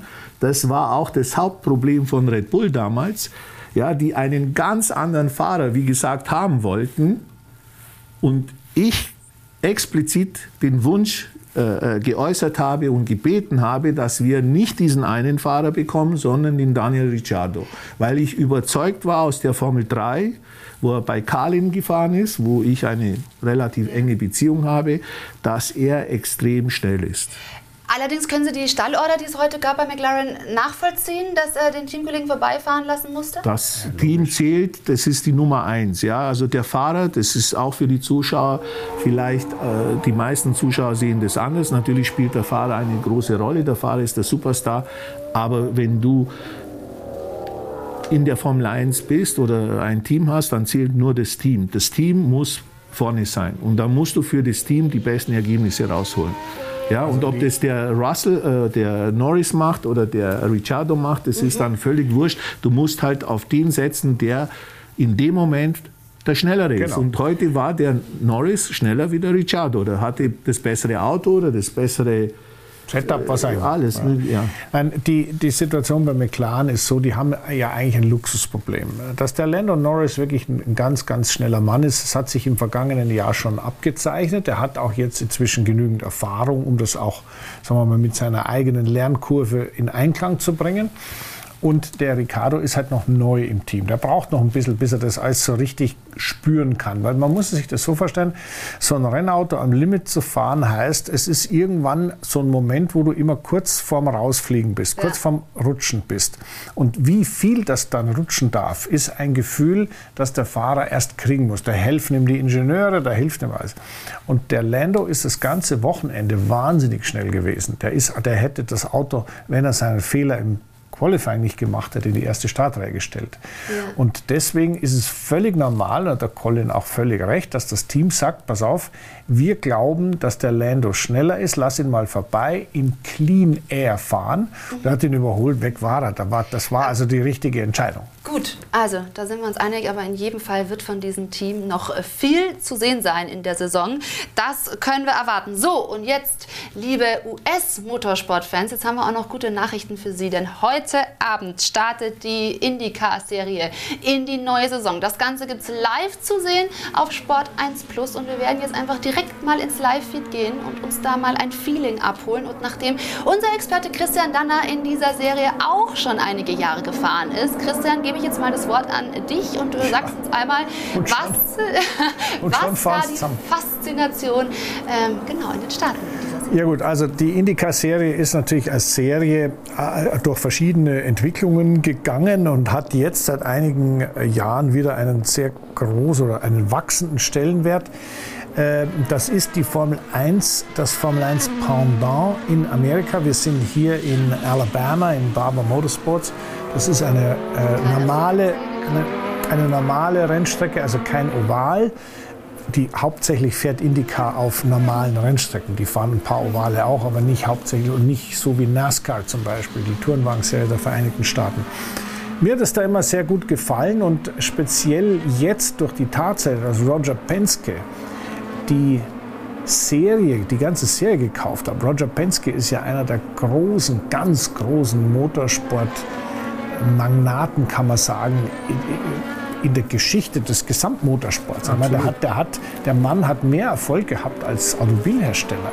Und der hat nicht nur ein eigenes Team mit, ich glaube, drei Autos dieses Jahr, sondern der hat nicht nur den Indianapolis Motor Speedway gekauft, ja, sondern auch die ganze Serie dazu. Und das führt dazu, dass das sukzessive besser wird, besser wird, besser wird. Der Motorsport ist großartig und liegt natürlich auch daran, dass die alle im Endeffekt wie in Formel 2 mit demselben Auto fahren. Es gibt zwei Motorenhersteller, Chevrolet und Honda, und die sind auch ungefähr auf Augenhöhe. Und damit, äh, sagen wir so, als ich mit Romain Grosjean lang gesprochen der habe. Der gerade auf der 10 liegt, der, wie ich da Der ja immer nur letzter oder vorletzter war, da mit seinem Magnussen äh, in der Formel 1. Da hast du zumindest die Chance, auch in einem einigermaßen guten Team, auch da gibt es gute Teams und mittelgute Teams, äh, auch äh, um den Sieg zu fahren. Und das Also. ist eine Motivation, das ist eine, auf, nach der Formel 1 eine unglaubliche Erlösung. Vielen Dank, Christian, für ähm, ja, dieses ausführlich, diesen ausführlichen Einblick. Also auf Sport 1 Plus gibt es das jetzt äh, live zu sehen, aber bitte gerne auch bei uns bleiben. Ja, also irgendwas im, im Second Screen am besten. Und jetzt holen wir uns nämlich auch noch mal von meinem Kollegen Torben Nilles ein bisschen Einblicke ab in die Faszination IndyCar. Faszination Indica, berauschende Geschwindigkeit, Fahren am absoluten Limit.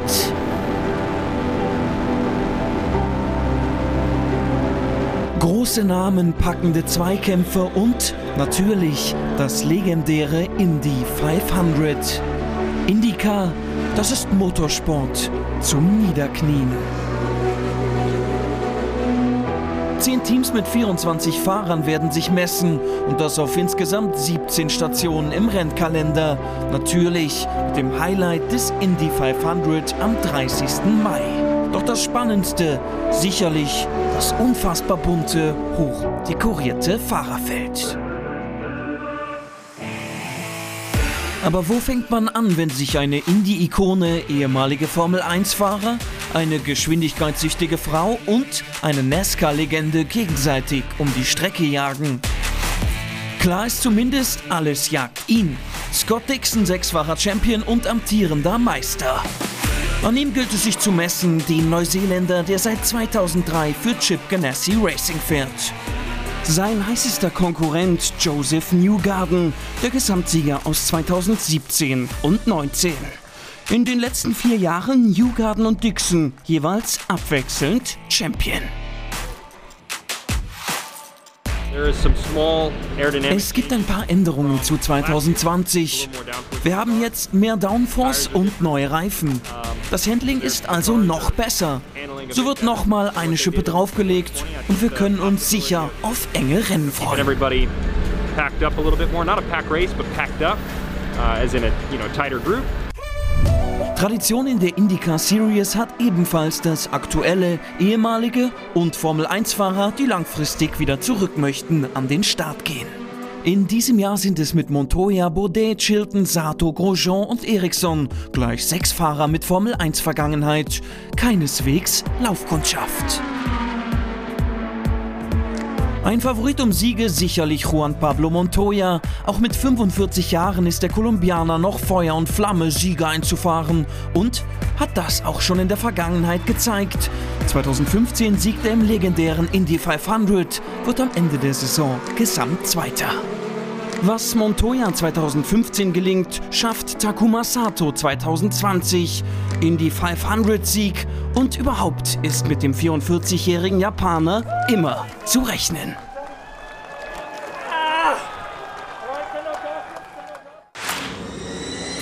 Doch es gibt auch Rookies. Letztes Jahr noch Formel 1 für Haas, jetzt IndyCar. Romain Grosjean neu dabei bei 13 von 17 Rennen. Die Ovalstrecken, also auch das Indy 500, lässt der Franzose aus. Zu groß das Risiko. Verständlich bedenkt man, dass Grosjean dem Tod vor nicht einmal einem halben Jahr in Bahrain noch gerade so von der Schippe springen kann. Trotzdem steht ein Jahr voller Herausforderungen an. Es ist ein neues Auto, eine ganz andere Sitzposition. Aber abgesehen davon fiel mir die Umgewöhnung nicht sonderlich schwer. So war es auch bei meinem Weg über die Formel Renault Formel 3 GP2 in die Formel 1. Man muss sich halt eingrooven, aber bisher läuft's eigentlich ganz gut. Sie ist die einzige Frau im Feld, Simona de Silvestro. 2010 debütiert sie in der IndyCar Series. Nach sechs Jahren Abstinenz kehrt die Schweizerin jetzt zurück. Ihr von Penske unterstütztes Team Paretta Autosport besteht dabei nur aus Frauen. Auch was die Boxencrew betrifft. Ein absolutes Novum. Es ist eine großartige Gelegenheit. Ich denke, dass ich in der Vergangenheit bewiesen habe, dass ich ein Rennauto fahren kann. Das wird für mich und auch die Pit Crew sehr spannend. Auch sie können sich jetzt mit der besten männlichen Konkurrenz messen. Jetzt müssen wir einfach das meiste aus der Situation rausholen. Gestatten NASCAR-Legende Jimmy Johnson. Das ist, was ich 2021 machen möchte. Es war viel zu klären, bis es soweit kommen konnte, aber nach dem ersten Fahren wusste ich, das ist es. Er sagte, ich will da jetzt mal mitfahren. Ich sagte klar, aber hatte keine Ahnung, dass er es ernst meinte. Jedes Team kann sich glücklich schätzen, so einen wie Jimmy dabei zu haben. Mal schauen, was dabei rauskommt. Jimmy Johnson in der IndyCar Series bedeutet auch das Treffen zweier Legenden. Ich war immer schon ein großer Jimmy Johnson-Fan. Er fühlt sich vom Herzen einfach als Racer, so wie ich eben auch. Spitzengeschwindigkeiten von über 370 Stundenkilometern. Ein Hauch von Angst oder zumindest Respekt fährt hier immer mit. Doch alles egal, haben sie doch alle den großen Sieg vor Augen, der alle potenziellen Gefahren für einen Moment vergessen macht. Übrigens, Sport 1-Experte Christian Danner ist ebenfalls aktiv gewesen und der erste deutsche Fahrer, der sowohl in Formel 1 als auch IndyCar Meisterschaftspunkte einfahren kann. Na, das Lachen hast du dir aber beibehalten. ja, Gott sei Dank. Sehr schön. Also das ist wirklich eine wahnsinnig beliebte und interessante Rennserie und wir bleiben auch noch in Nordamerika, gucken dann auch noch auf NASCAR, wir schauen auch noch auf die Formel E und wir haben Ihnen ja hier unsere Marderhilfe noch versprochen. Also all das gibt es bei uns noch im AVD Motor- und Sportmagazin. Bleiben Sie bei uns. Willkommen zurück beim AVD Motor- und Sportmagazin mit Colin Collis, Christian Danner. Wir haben heute schon viel über die Formel 1 gesprochen nach äh, dem Rennen in Imola und gucken jetzt aber über den großen Teich und wollen uns mit den US-Motorsportserien ein wenig befassen. IndyCar startet heute in die neue Serie gibt's äh, zu sehen, live aktuell auf Sport 1 Plus und Christian Danner ist dort auch gefahren. Wie war das für dich? Welche Erinnerungen hast du an die Serie? Na, du musst das so vorstellen, ich bin ja in der Formel 1 ein wenig in Ungnaden entlassen worden, beziehungsweise man wollte mich deshalb nicht mehr, weil ich zu groß war, nicht ins Auto gepasst habe. Und äh, ich wollte aber unbedingt irgendwie weiter Monoposto fahren, also Formelauto fahren. Und dann habe ich äh, erstmal beschlossen, also ich mache es ganz einfach, ich gehe jetzt mal nach Japan. Dann war ich mal ein Jahr oder zwei in Japan, dann bin ich wieder ein bisschen DTM gefahren. Und dann hat ein Freund von mir angerufen und hat gesagt, du Christian, ehemaliger Formel 1 äh, Mechaniker von mir und hat gesagt, du Christian, wir haben einen Platz frei, willst du nicht mehr fahren bei uns? Indica. Dann habe ich erst gedacht, mal gut, nach Amerika. Okay, gut, komm, ist egal, ich komme. Dann bin ich gefahren, ersten Test gemacht in, in uh, Indianapolis Raceway Park, eine kleine Rennstrecke und das war, hat schon mal irrsinnig Spaß gemacht. Und da war dann das erste Rennen in Detroit mhm. auf Belle Isle. Ein Stadtkurs, wie ich ihn liebe. Wirklich, da gab es No Compromise Stadtkurs. Also Wand, Wand, Innenwand, Außenwand. Okay. Da musstest du ganz, ganz, ganz genau wissen, wie es geht. Jetzt hatten wir nur ein altes Auto, aber völlig wurscht. Ich habe mich, glaube ich, erst waren es 36 oder 38 Auto, mich da als Zehnter qualifiziert, bin ganz gut äh, gefahren, hat dann irrsinnig Spaß gemacht. Aber, und jetzt kommt das Entscheidende, das, was mich völlig vom Sockel gehauen hat damals, war die Tatsache, dass Rennfahren nicht notwendigerweise furchtbar ist. Also im Sinne von, äh, dass man da permanent Prügel bekommt, sondern es hat einfach nur das gemacht, warum ich es eigentlich von Anfang an immer betrieben habe. Spaß. Das Umfeld war klasse. Du kommst dort an, am Flughafen steht ein Cadillac Cabriolet mit deinem Namen, kommt ein nettes Mädel, sagt bitte einsteigen und warst schon mal gut aufgehoben, würde ich mal sagen. Dann hatten wir einen Sponsor, der hieß Hawaiian Tropic, ein, ein Sonnenöl. Ich war auch in Le Mans. Ja, die waren auch in Le Mans Immer mit öfters. dem hübschesten Bademix. War auch nicht schlecht. Also Ich das merke war schon. Das Rundumpaket. Ja, das was du da Rundumpaket. Aber wenn du dann das reduzierst aufs Rennautofahren, war sagenhaft. Aber was, man sagt ja so, das ist also im Vergleich so die Formel 1, ähm, ja, also man kann es vergleichen mit der Formel 1. Ist das denn so, liegt es auch daran, dass die Formel 1 sozusagen in den USA nicht so wirklich Fuß fassen kann, weil die eben mit einer IndyCar-Serie so äh, spannende eigene Serien haben? Früher hat man es mit der Formel 1 vergleichen können, heute nicht mehr. Genau. Warum? Weil früher äh, tatsächlich die Kart-Serie eine Konkurrenz für die Formel 1 war. Es gab verschiedene Chassishersteller, verschiedene Motorenhersteller. Es war im Grunde genommen eine amerikanische Formel 1. Jetzt ist es im Grunde genommen eine GP2-Meisterschaft. Äh, also es ist keine eigene Entwicklung von Chassis. Also das ist ganz was anderes eigentlich. Also als ich da hingekommen bin, war das eine Alternative. Die Motoren hatten sehr viel Leistung, haben fast 1000 PS Leistung gehabt. Äh, und die Autos waren Lolas ähm, oder, oder, oder Reynards, also englische Chassis. Oder auch äh, äh, Penske hatte sein eigenes Chassis und dann gab es noch eins von Swift. Und dann war, also da gab es wirklich wieder, Colin sagt, verschiedene Chassis. Und die Dinger zu fahren hat wahnsinnig Spaß gemacht. Man konnte sehr eng hintereinander herfahren, weil die Aerodynamik äh, das zugelassen hat. Die Aerodynamik übrigens, die damals verwendet wurde, ist im Prinzip das, was wir in 2022 in der Formel 1 haben werden. Das ist eine, ein anderes Konzept, nicht flacher Unterboden, sondern eben mit äh, Flügelprofil, aber mit mehr Luft unter dem Auto, sodass man nicht so äh, mit verwirbelter Luft nicht so große Schwierigkeiten hat. Was ist denn an dem Fahrerfeld ganz interessant? Wir haben Romain Grosjean, äh, Grosjean gerade schon äh, gesehen. Also da sind ja einige interessante Köpfe auch mit dabei. Gerade bei äh, Grosjean, der auch sagt, ähm, das ist eigentlich körperlich richtig anstrengend und sagt auch selbst, dass es anstrengender ist in der Formel 1. Also vielleicht da die zwei Aspekte. Wer ist da so dabei und ist es wirklich äh, Ja, liegt- es liegt- anspruchsvoller? Nein, anspruchsvoller kann man nicht sagen. Also die Formel 1 ist nach wie vor das höchste der Gefühle, gar keine Frage. Aber es ist natürlich deswegen anders, weil die Autos erstens mal keine Servolenkung haben. Zweitens, die Autos sich viel mehr bewegen, weil die weniger Abtrieb haben. Und natürlich das Gesamtkonzept nicht so ausgereizt ist. Das heißt also, dort gibt es nicht was, wie viel hat der Mercedes Angestellte? 1200 oder irgend sowas? Sondern da ist so ein Team, wie ein Mittelfeldteam, wie so ein Dale Coyne, wo jetzt, für den ich auch schon gefahren bin, wo der Grosjean jetzt fährt. Das ist ein Team, die haben vielleicht 30, 40 Mann, ja, oder Das vielleicht sind mal 50. größere GP2-Teams Genau. im Grunde genommen. Das, Und das- funktioniert auch wie die GP2 Genau. Und, und das, was ein bisschen das Bild verfälscht, Formel unsere, 2. unsere, unsere Aufnahmen, die wir da gesehen haben, das sehen wir ja immer nur in die 500, in die 500, immer nur oval, oval, oval.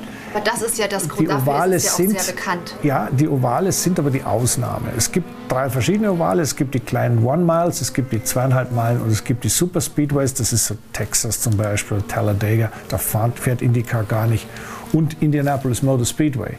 Und der Dreh- und Angelpunkt der Serie war immer der Indianapolis Motor Speedway, weil das war das größte Autorennen der Welt mit einer unglaublichen Historie. Und da drumherum hat sich, und jetzt sind wir wieder bei dem, was Colin gesagt hat, die Championship Auto Racing Teams, diese erste Version der IndyCar-Serie, äh, da drum herum entwickelt. Und die sind eben auch auf normalen Strecken gefahren, so wie wir sie jetzt Gott sei Dank auch sehen. Ja, ein paar Ovale gehören dazu. Das ist auch irre. Ich bin auch dem Oval gefahren. Also das ist sagenhaft. Da glaubst das überlebst du nie. Ja? Und vor allem du glaubst, du fährst immer in die Wand auf einem kleinen Oval. Das ist Wahnsinn. Ist das denn, äh, wäre das die Möglichkeit jetzt für Grosjean wieder den Sprung zurück in die Formel 1 zu schaffen? Erhofft man sich das damit oder ist er dadurch jetzt eigentlich schon sehr weit weg? Ich lese nochmal die Namen äh, Montoya, Sato Eriksson dabei und Simona de Silvestro auch super spannend. Ähm, welchen Antrieb hat man dort zu fahren? Naja, das ist eine äh, andere Rennserie, aber es ist keine Rennserie, wo du dann sagst, ich komme zurück in die Formel 1. Ja. Das ist eine eigene Welt, die toll ist. Das ist eine andere Rennserie. Es macht unglaublich Spaß zu fahren. Man kann auch inzwischen einigermaßen Geld verdienen dort. Und deswegen ist es ist natürlich das, das, der Nachteil an der Geschichte ist, man fährt, der gleichzeitig ein Vorteil ist, man fährt auf amerikanischen Rennstrecken und die sind natürlich vom Sicherheitsstandard her nicht annähernd das, was man in der Formel 1 gewöhnt ist, muss man ganz heißt, klar ist sagen. doch insgesamt gefährlicher. Ja, absolut. Und die Ovale sowieso, also die, ein Super Speedway, äh, das ist einfach schnell. Ja? Und wenn du da in die Wand fährst, auch da können sie die Wände noch so gut äh, dämpfen und Softwalls machen und so weiter. Das ist sagenhaft gefährlich. Heißt dann auch, der Adrenalinzufluss ist da deutlich gesteigert. Also geht Nein. wahrscheinlich ordentlich die Pumpe. Nein? Nein. Als Fahrer ist das. Ja, das ist, muss es so sein. Entweder hast du die Hosen voll, wenn du ein Rennauto fährst, oder nicht. Wenn das der Fall Ändert sein sollte, solltest du das sofort wieder aufhören. Wenn nicht, dann macht's Spaß. Aber Oval ist eine eigene, Eine eigene Liga. eigene äh, ja, Meisterschaft, also Ja, ja, eigene, das ist Ja, eine also eigene Sportart. 500 und dann jetzt auch vielleicht für unsere Zuschauer noch einmal kurz die Frage, Christian, warum wird da traditionell Milch getrunken, also der Sieger? Ja, auch das ist Historie. Ich glaube, 36 hat der Sieger gesagt, also er hat Durst und hat die Mama gefragt. Er hat gesagt, also mit, mit Buttermilch kann sie Durst am besten löschen. Ich weiß nicht mehr, wie der geheißen hat. Ist Tradition, ist aber nur bei der 500-Meilen-Rennen von Indianapolis. Ansonsten wird da ganz genau so Champagner ausgeschenkt. Also so Ja, eine- jetzt wird nur noch Sekt ausgeschenkt. Ja, in der Formel 1, ja. Spumanti. Genau. Können Sie sich auch mal überlegen, ob Sie vielleicht auf Milch äh, zurückgreifen wollen. Ich weiß nicht, ob das den Formel-1-Fahrern so gefallen würde. So, wir bleiben aber auch noch in den Staaten und gucken auf eine andere Rennserie. Also das ist wirklich auch eine hochbeliebte, ähm, wahnsinnig vor den Fernsehern und auch eben an den Rennstrecken gibt es da Millionen Zuschauer, die die NASCAR-Serie verehren und dabei sein wollen. Und da holen wir jetzt auch so einen, einen kleinen Überblick mal ab. Die NASCAR-Saison 2021 ist in vollem Gange. Und wir schauen uns die Faszination mal etwas genauer an. Acht Läufe in der Regular Season sind bereits absolviert. Aber wie funktioniert das Ganze? Fakt ist, NASCAR ist Entertainment pur. Das durfte ich selbst 2018 und 2019 bei den Championship Four Finals miterleben. Jetzt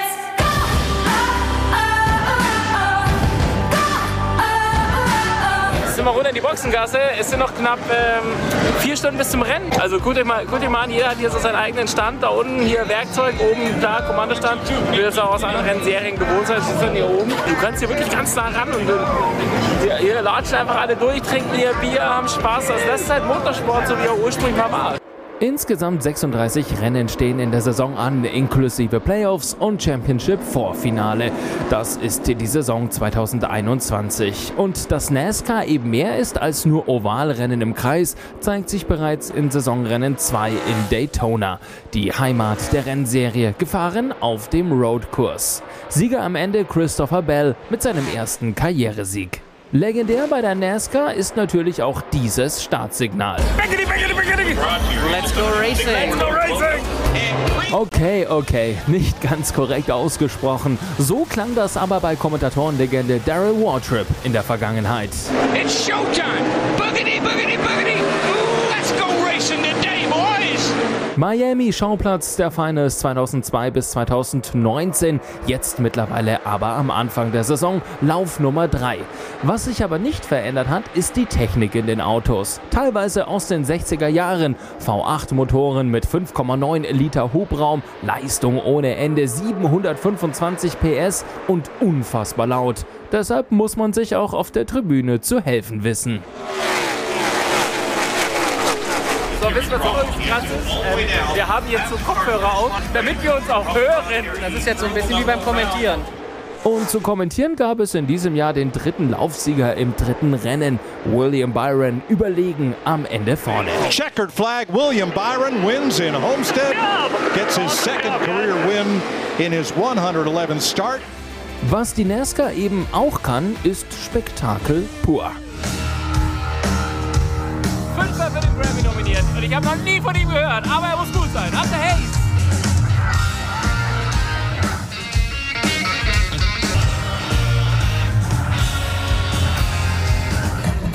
Es ist die Serie, die weiß, wie man sich selbst inszeniert und die Fans ganz nah ranbringt.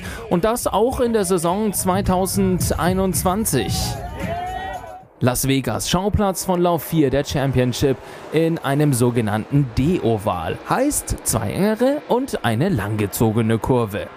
Was bei NASCAR aber auch besonders ist, ist der Boxenstopp. Tankkanister in der Hand, dazu eine spezielle Technik beim Reifenwechsel, erklärt von Rennfahrer Mike David Ortmann. Wir sehen ja hier bei den, bei den Reifen, die Radmuttern, die sind alle reingeklebt. Ja, das ist, machen wir als Vorbereitung mit so einem super Spezialkleber. Das heißt auf gut Deutsch, der Schlagbohrer muss genug Kraft entwickeln, um auch den Kleber aufzulösen, wegzusprengen genau. quasi.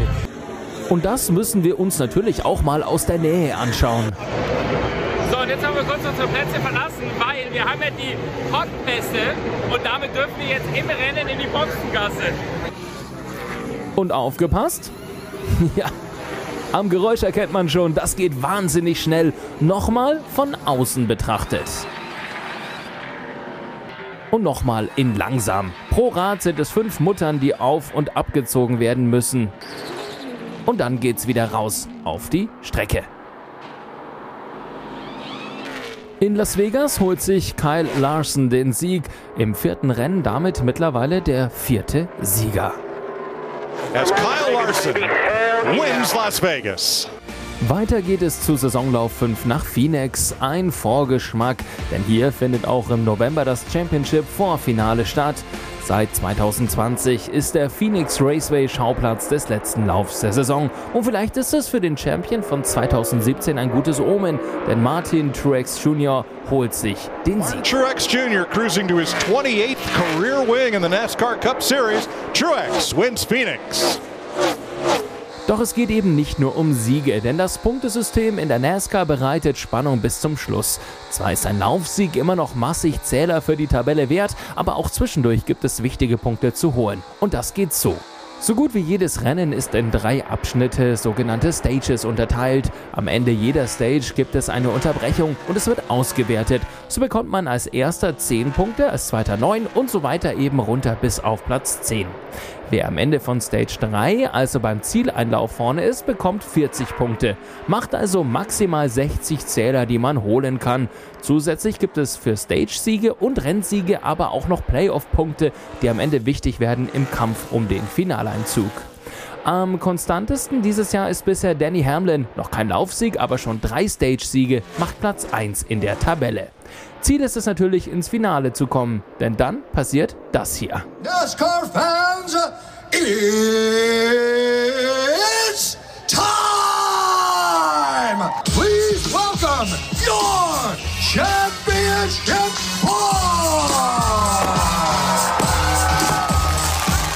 Nur vier Fahrer haben am Ende die Chance, den Titel zu holen. Doch bis es soweit ist, gilt es noch etliche Rennen zu fahren.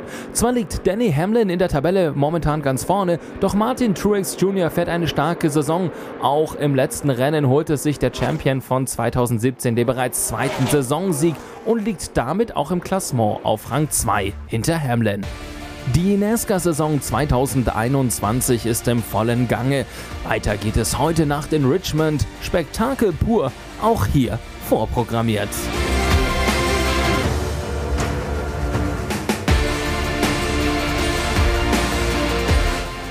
Und an meiner Seite, Colin Collis und Christian Danner haben sich ähm, sehr amüsiert, auch gerade während dieses Beitrags, weil das doch eine durchaus ja, spektakuläre Rennserie ist. Für mich schon ein bisschen, sag ich mal, so das ursprüngliche, äh, bodenständige, ich will nicht sagen Wild West, aber schon so ursprünglicher Rennsport, liege ich da richtig? Oder? Ja, ursprünglich, man kann es so bezeichnen. Es ist vor allem ein Rennsport, der nach ganz anderen Kriterien abläuft, als das, was wir bei uns in der Formel 1 oder auch in der DTM und sowas kennen. Äh, in, in der Das ist NASCAR. eher Nürburgring, 24 Stunden. Ja, nochmal DTM anders. ja. Nein, nein, nein, nein das, das ist schon richtig. Die DTM ist eine Top-Meisterschaft in Deutschland und das ist die, oder in Europa, und das ist eine Top-Meisterschaft in den Vereinigten Staaten. Aber die Autos, die da fahren, werden mit, ich sage jetzt mal so Cowboy-Methoden aneinander angepasst. Es gibt schon aerodynamische Restriktionen. äh, Der, Flip, der Splitter, also der Frontflügel praktisch muss so und so ausschauen, der Heckflügel, Heckflügel. Heckflügel so und so ausschauen. Aber die Motor, Motorleistung wird reduziert nach, nach Gusto. Allerdings für alle, die haben ungefähr, das sind jetzt auch moderne Motoren, also das sind keine 60er Jahre Motoren, wie hier vermutet wurde. Das sind auch keine Vergasermotoren mehr, die haben also seit ein paar Jahren auch Einspritzmotoren. Aber die reduzieren die Leistung lustigerweise von 750 runter bis auf 550 PS auf den großen Ovalen. Und weißt du warum? Das kommst du nie drauf. Wenn du auf dem großen Oval fährst mit den Kisten, fährst du über 200 Meilen Durchschnittsgeschwindigkeit. Und das zahlt die Versicherung nicht mehr von der Rennstrecke. Deswegen mussten die unter die 200 Meilen kommen. Na, aber da ist ja auch schon wirklich viel Na, passiert insgesamt. Nö, Also. na klar, aber Ja, aber Ja. unter 200 Meilen. unter 200 Meilen. Das das immer noch. noch. Und Okay. auf den kleinen, wie Bristol zum Beispiel. Bristol ist das ultimative NASCAR-Oval. Das ist ein ganz, ganz, ganz enges, äh, das ist eine Dreiviertelmeile oder eine halbe Meile, Dreiviertelmeile, ich weiß nicht genau, und, und ganz starke äh, Banking. Also das ist die, die Strecke hat Banking, also ist überhöht Mhm. und die, die äh, Zuschauer gehen da in, fast senkrecht nach oben. Das, ja. das muss schon Spaß machen. Ganz toll. Aber ich frage mich auch, also die Amerikaner schaffen das ja mit diesem Eventcharakter wirklich ganz vorbildlich. Das äh, wollten andere Bernie Ecclestone gerne noch mehr in die Formel 1 bringen. Nee, Ähm, das wollte der Bernie Ecclestone nicht in die Formel 1 bringen. das Der direkt wollte genau das, nicht, aber Gegenteil. mehr Event. Genau, der Bernie wollte nicht Er wollte eine eine. Show. Der wollte, genau, Bernie wollte das, ähm, ich sage jetzt mal, nicht nur auf Bockwurst reduziert haben. Das Er war wollte genau das Gegenteil. Er wollte fünf, drei Sterne, fünf Sterne, wie auch immer. Und trotzdem natürlich noch mehr, sage ich mal, schon dieses, äh, diesen Event-Charakter wollte er wahrscheinlich. Aber ich gebe euch recht, dass ihr sagt, nein, das ist die Abstufung ähm, der Eliten-Formel-1-Klasse, gegen das aber trotzdem die Nein, das, Amerikaner das, mit ihrer äh, ich mag diese, also Eliten gibt es nicht. Es ist, äh, das hat ja die Erklärung, ja, Berechtigung, äh, äh, das Le Mans-Publikum oder NASCAR-Publikum oder 24 Stunden Nürburgring-Publikum. Das Alle sind gut. ganz spezielle Leute und, und, und jeder ist anders. Ja, aber auf seine Art fantastisch. Genau. Ja, also man sieht die Unterschiede, wenn man sich die Formel 1-Fans anschaut. Das sind andere Fans wie die Le Mans 24-Stunden-Fans. Natürlich gibt es welche, die beides mögen.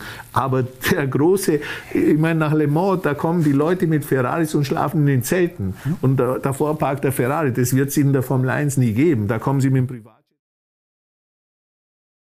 Die Man Unterschiede. möchte es wohl auch nicht vermischen, okay. Nein, Ja. aber die, die, diese NASCAR-Thematik ist halt deswegen so interessant. Das ist, ich sage mal, in amerikanischen Standards klassisch Blue Collar. Da gibt es ja White Collar, also das sind immer die, Die Chefs, die CEOs Chefs und und, die- Blue Collar ist der Arbeit. Shop Floor. Na, genau, Und- nahbar, nah dran am, Genau. am Volk Und sozusagen. ja. äh, das Volk. ist, wenn du das mal Volkssport. gesehen hast, wie es, da, wie es. Ja? Und ich meine, der, die, die untere, sagen wir mal, Einkommensschicht in den Vereinigten Staaten, die muss, das musst du schon mal erlebt haben.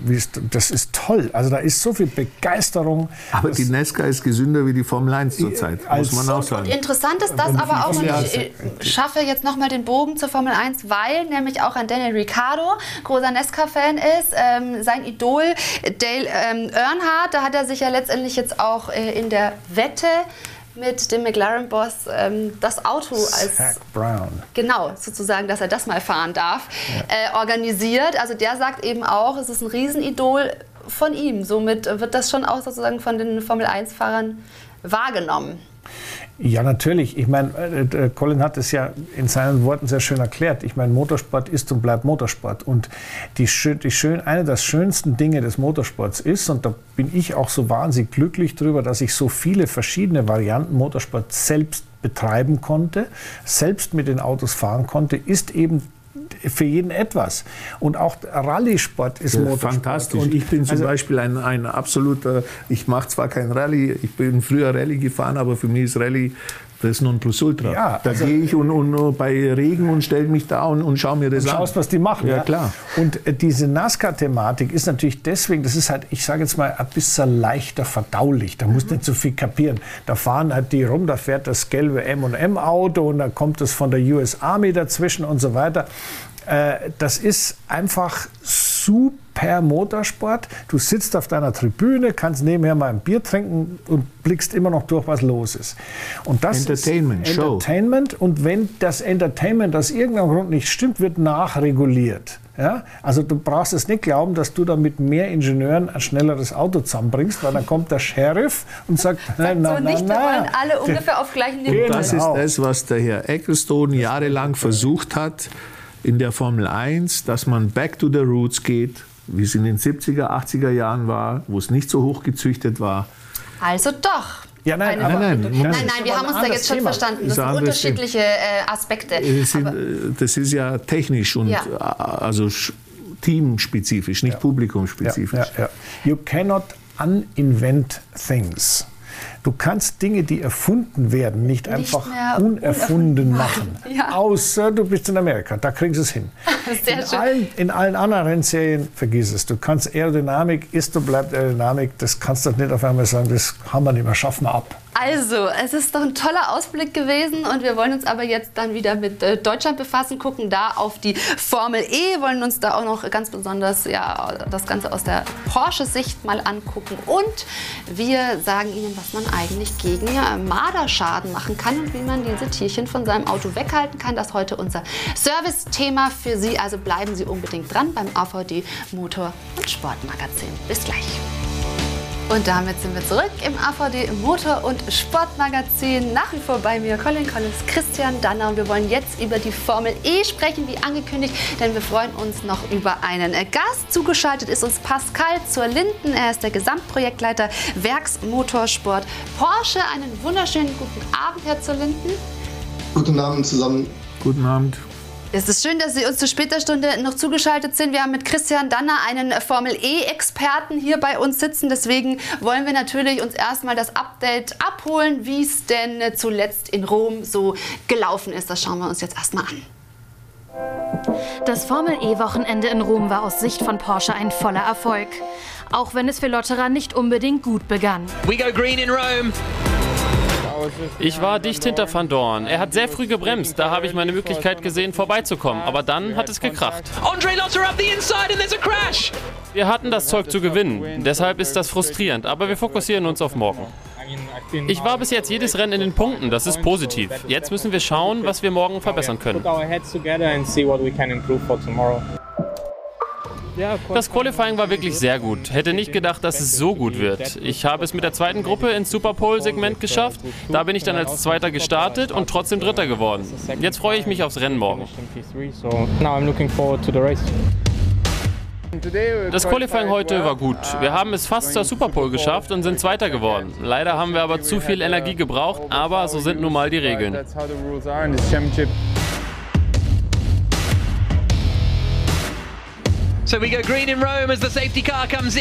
Ich bin sehr zufrieden mit dem Podium, hätte das Rennen aber trotzdem gerne als Sieger beendet. Zu Beginn sah es echt vielversprechend aus. Ich hatte ein gutes Manöver für Platz 1. I did a good move to get into P1. There's the move for the lead. Ich bin echt zufrieden, dass wir jetzt schon ein Podium haben und gute Punkte gesammelt haben. Das ist wichtig zu Beginn der neuen Saison. Sehr gut, dass Pascal aufs Podium gefahren ist und dass wir gesehen haben, dass wir ein schnelles Auto haben. Wir lernen noch. Wir sind noch ein junges Team, aber das war ein positives Wochenende und wir bereiten uns jetzt auf Valencia vor. Ja, Herr Zelintner, wollen wir natürlich wissen aus Porsches Sicht, wie zufrieden sind Sie denn im Moment mit der Saison? Wir haben gesehen den ersten vier Qualifying, dass wir immer vorne dabei sind und den Podium hat diese Form bestätigt. Im Rennen erwart erwarten wir noch ein bisschen mehr, aber wie im Beitrag gesagt, gesagt wurde, wir lernen noch, aber wir gehen, es geht alles in die richtige Richtung. Wie ist denn Ihr Eindruck vom Neuzugang? Pascal Wehrlein, immerhin ein Ex-Formel-1-Pilot. Wie schlägt er sich? Er ist ja aufs Podium gefahren. Definitiv beeindruckend, wenn man weiß, dass wir nur ein paar Wintertests hatten und beim ersten Rennen P2 im Qualifying direkt erste Startreihe. Einfach beeindruckend, wie schnell er sich an den Team gewöhnt hat und auch an dem neuen Umfeld.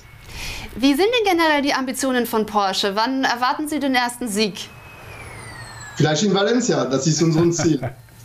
Da wird Mhm, Christian Danner dann auch vor Ort sein. Wie siehst du da das Gefüge? Ist natürlich schwer, Jaguar und Mercedes da irgendwie. Ähm, Naja gut, aber ich meine, äh, gerade im Hause Porsche weiß man ja, was es heißt, Motorsport zu betreiben. Dann hat man nun mal Gegner, die muss man besiegen. Und ich finde, äh, bei Porsche hat man insgesamt eine fantastische Motorsportpolitik, weil man nicht sagt, bei uns gibt es nur dies und nur das. Es gibt bei Porsche alles, was Motorsport zu bieten hat.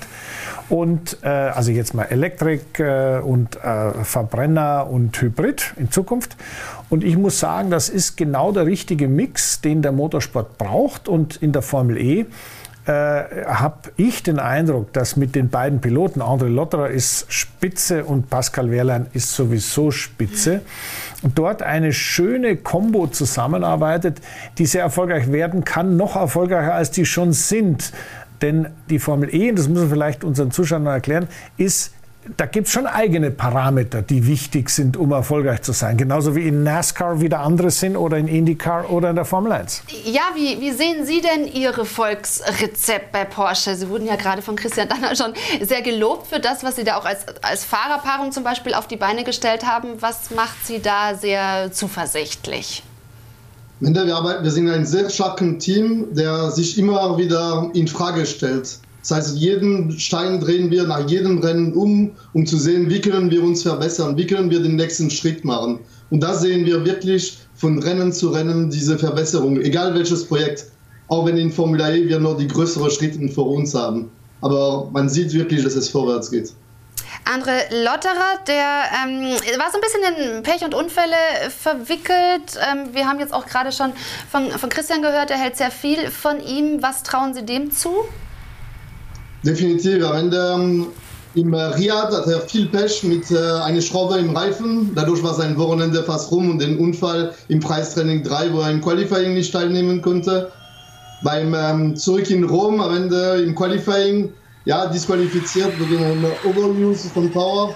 Was passieren kann, auf, wenn man in einen Stadtkurs fahren kann über Bodenwelle, leider. Was auch sein Rennen kaputt gemacht hat. Jetzt in Valencia auf eine normale Strecke wo er in der vierten Gruppe im Qualifying sein wird und ich bin mir sicher, dass er ganz vorne mischen, mischen wird.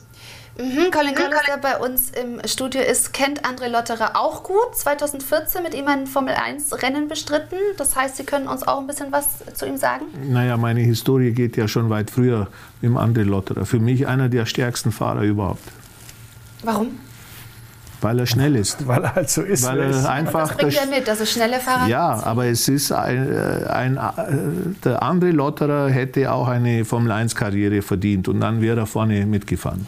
Momentan tut er sich aber in der Formel E gerade noch so ein bisschen schwer. Was trauen Sie ihm in der Formel E? Die Formel E hat ihre eigenen Regeln. Nein, nein, der, der, tut sich nicht so schwer. Der ist da schon auch ganz vorne dabei. Äh, es, gibt, es gibt ein paar Problemchen, die immer wieder mal auftreten und wir haben die Energy Overuse Geschichte. Also das muss man sich alles einmal erstmal vor Augen führen, was das heißt. Ich meine, das ist nichts anderes wie der in, im normalen Verbrennersport heißt es, der Durchflussmengenmesser äh, wurde überstrapaziert. Und das passiert, wenn mal Spitzen entstehen. Ja. Sowas sind alles Sachen, da muss man sich rantasten. Man will natürlich immer so weit wie möglich an der maximalen Leistung sein. Aber man darf nicht drüber sein und da kann natürlich auch mal einer Pech haben. Und das passiert, ich sage jetzt mal, in den besten Familien, oder? Die Frage geben wir direkt mal weiter an Herrn äh, Zullinden, genau wie das einzuschätzen ist. Ist es dann hauptsächlich Pech gewesen bislang?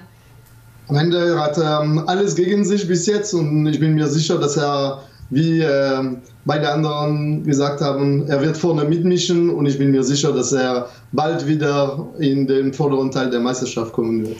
Das geht wie, ganz schätzen Sie, äh, wie schätzen Sie Mercedes und Jaguar ein? Sind die zu schlagen? Am Ende, wenn man schaut, Jaguar, ja, die haben zwei Fahrer, die auf P1 und P2 in die Meisterschaft stehen, aber nur elf Punkte von Pascal. Was ist elf Punkte, wenn man weiß, dass es nur elf Rennen zu bestreiten gibt? Gar nichts. Also alles noch möglich.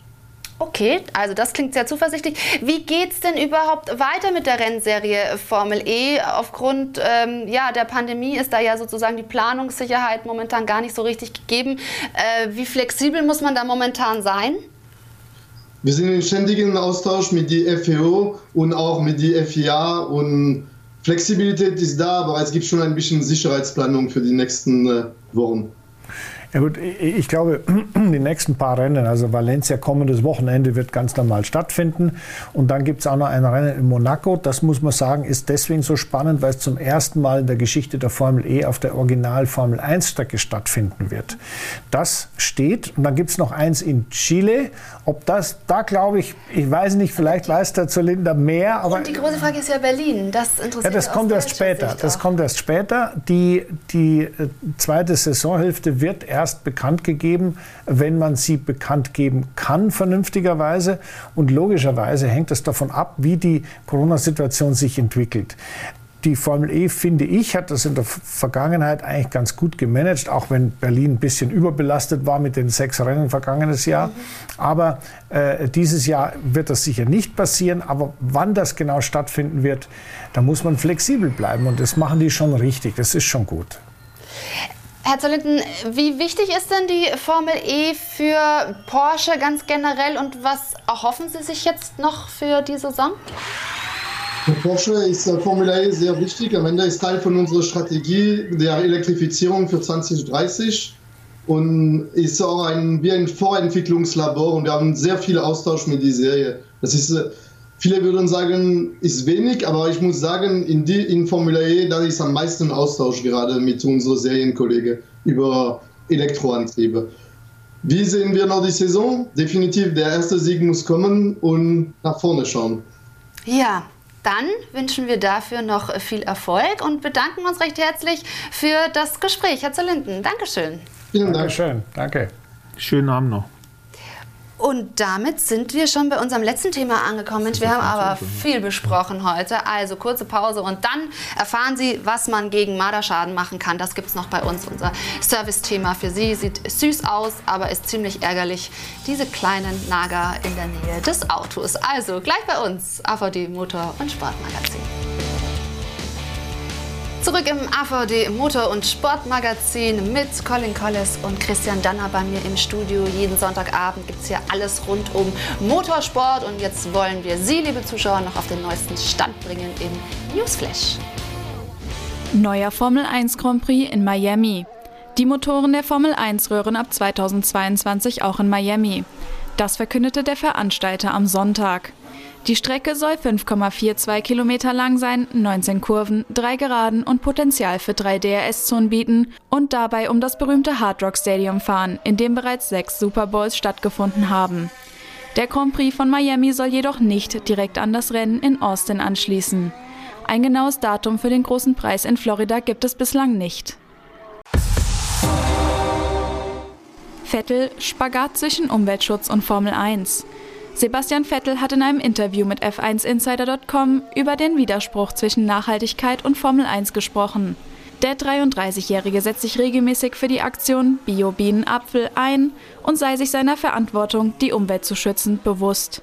Er müsse einen Weg finden, meinen Sport, meine Leidenschaft mit dem Bewusstsein für Nachhaltigkeit und Ökologie unter einen Hut zu bringen, so der Aston Martin-Pilot weiter.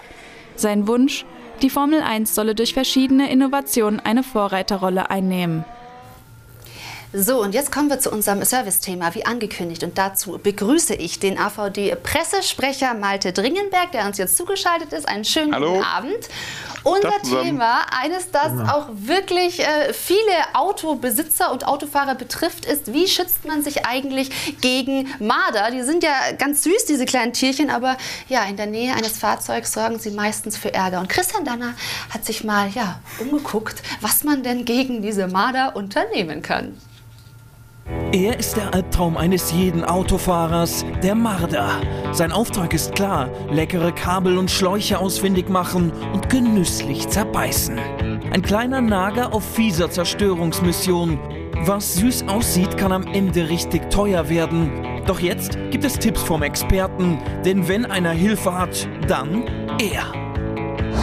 Bis zu 16.000 Pannenfälle verursacht durch Marderschäden werden in Deutschland pro Jahr gemeldet. Und der Schaden, der dadurch entsteht, der beläuft sich auf ungefähr 60 Millionen Euro. Also das ist schon relativ signifikant. Wenn ich also jetzt mal nachschaue, wie schaut es aus in meinem Auto und ich habe den Marder in Verdacht, dann öffne ich die Motorhaube und, ah, da ist er ja, ich fange ihn einfach. Nein, das war natürlich nur eine Attrappe. Tja, lieber Christian, wenn es nur so einfach wäre. Aber ist einem der ungebetene Gast einmal ins Mardernetz gegangen, ist die Geschichte schon zumeist durchgekaut.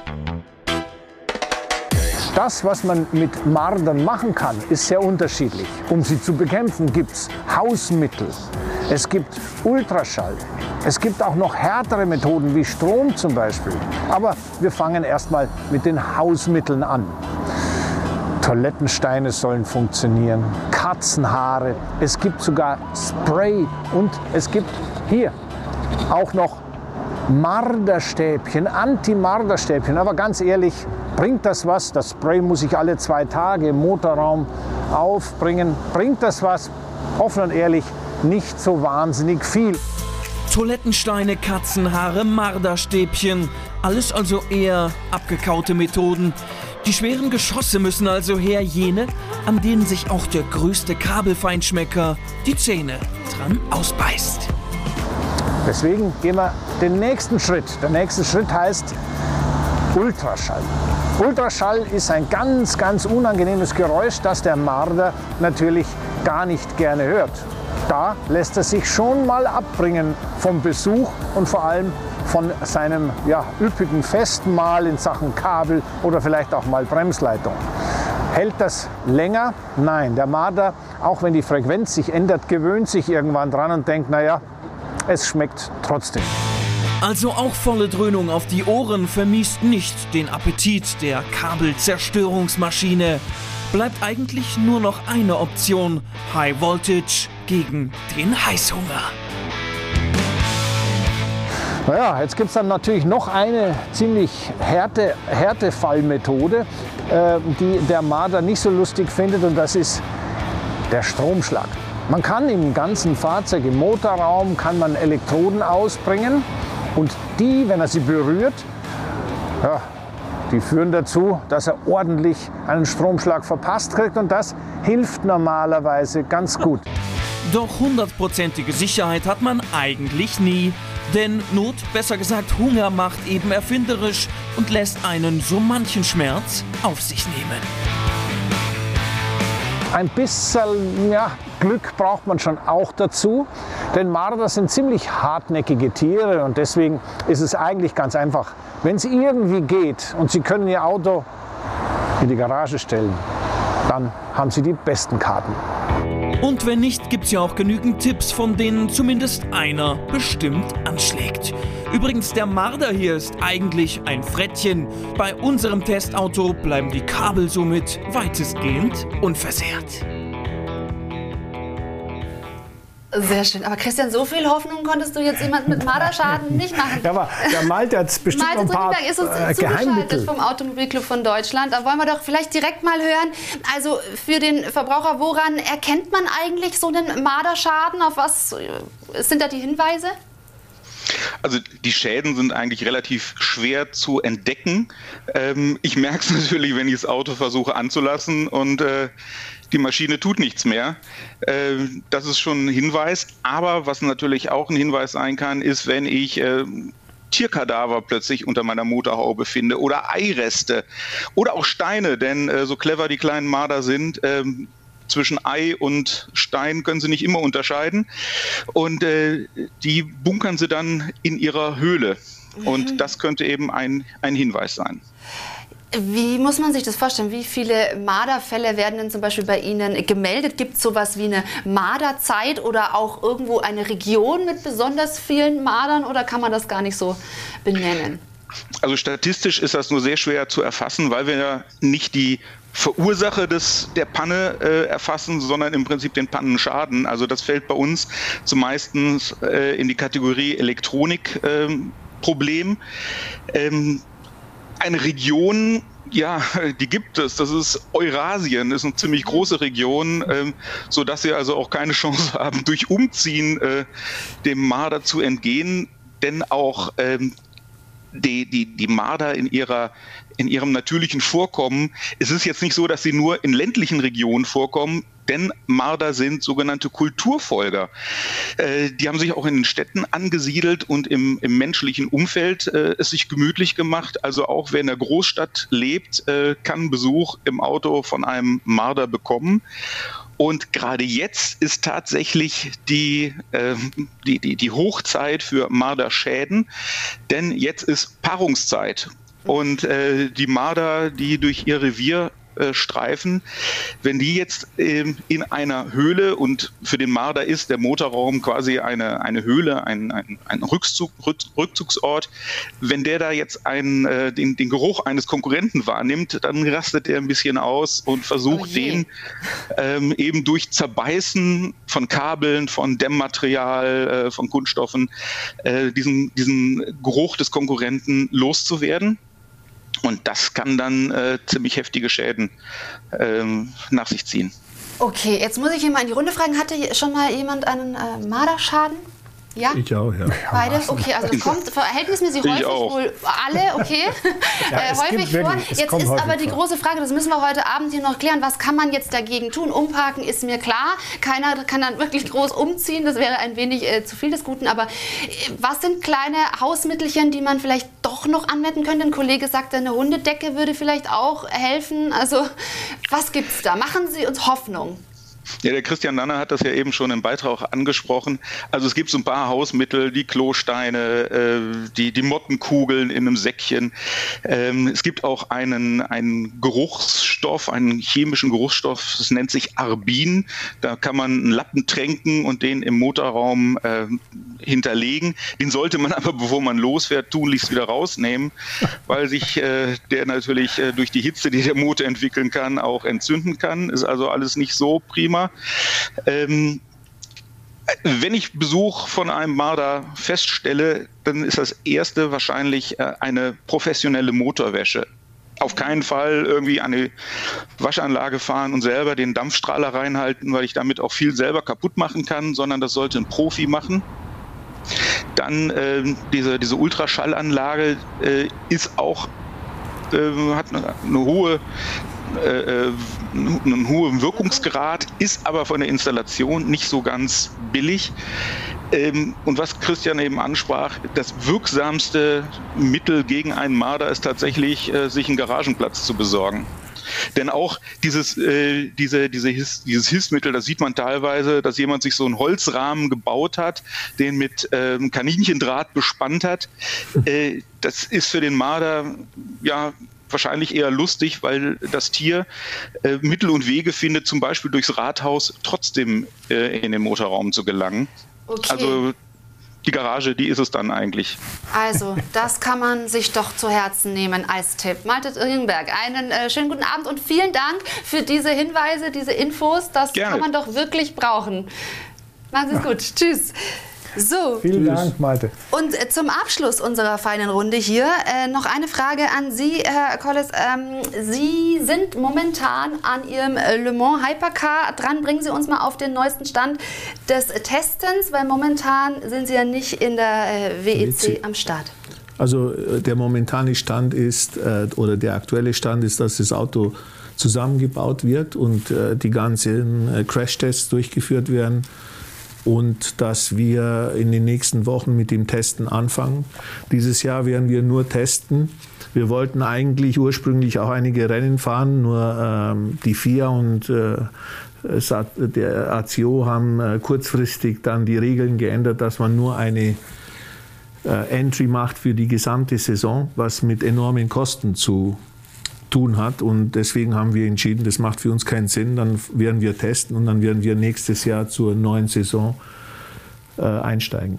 Was ist die Besonderheit? Wir sehen das Auto zumindest mal äh, ja, im Hintergrund. Können Sie uns dazu mehr Details nennen? Äh, Also äh, der, äh, die FIA und der ACO haben versucht, äh, die Meisterschaft wieder spannender und, und also besser aufzustellen, indem sie äh, versuchen, ein, äh, also gleiche, also die Autos gleicher zu machen. Jeder Hersteller kann sein eigenes Auto bauen, aber in einem gewissen Fenster. Und das hat sehr viele Hersteller äh, angezogen. Porsche steigt ein, Ferrari steigt ein, Toyota ist dabei, Peugeot ist dabei, äh, Renault ist dabei mit Alpine. Äh, also es sind sehr viele Hersteller, die da mitmachen und das verspricht, dass es eine sehr starke und gute Meisterschaft sein wird. Also, das ist doch ein wunderbares Drückt mir dir die Daumen. Wir drücken Ne? die Daumen und vor allem äh, bedanke ich mich für eine äh, muntere Runde hier. Christian, Herr Kolles, es war wirklich äh, wieder ein sehr schönes AVD Motor- und Sportmagazin. Nächsten Sonntag sehen wir uns wieder. Bis dahin, machen Sie es gut. Tschüss. Tschüss. Wieder live von Ihrem Toyota-Partner mit diesem Leasing-Auftakt. Der neue Toyota Jahreshybrid. Ab 179 Euro im Monat. Ohne Anzahlung. Seine Sicherheitsassistenten laufen mit. Und ja, ab ins Netz mit voller Konnektivität. Auch am Start die Toyota Team Deutschland Sondermodelle. Ohne Anzahlung geht's in die nächste Runde. Jetzt los sprinten zu Ihrem Toyota-Partner. Wusstest du, dass TK Maxx immer die besten Markendeals hat? Duftkerzen für alle, Sportoutfits, stylische Pieces für dein Zuhause, Designer-Handtasche, check, check, check. Bei TK Maxx findest du große Marken zu unglaublichen Preisen. Psst. im Onlineshop auf tkmaxx.de kannst du rund um die Uhr die besten Markendeals shoppen. TK Maxx, immer der bessere Deal im Store und online.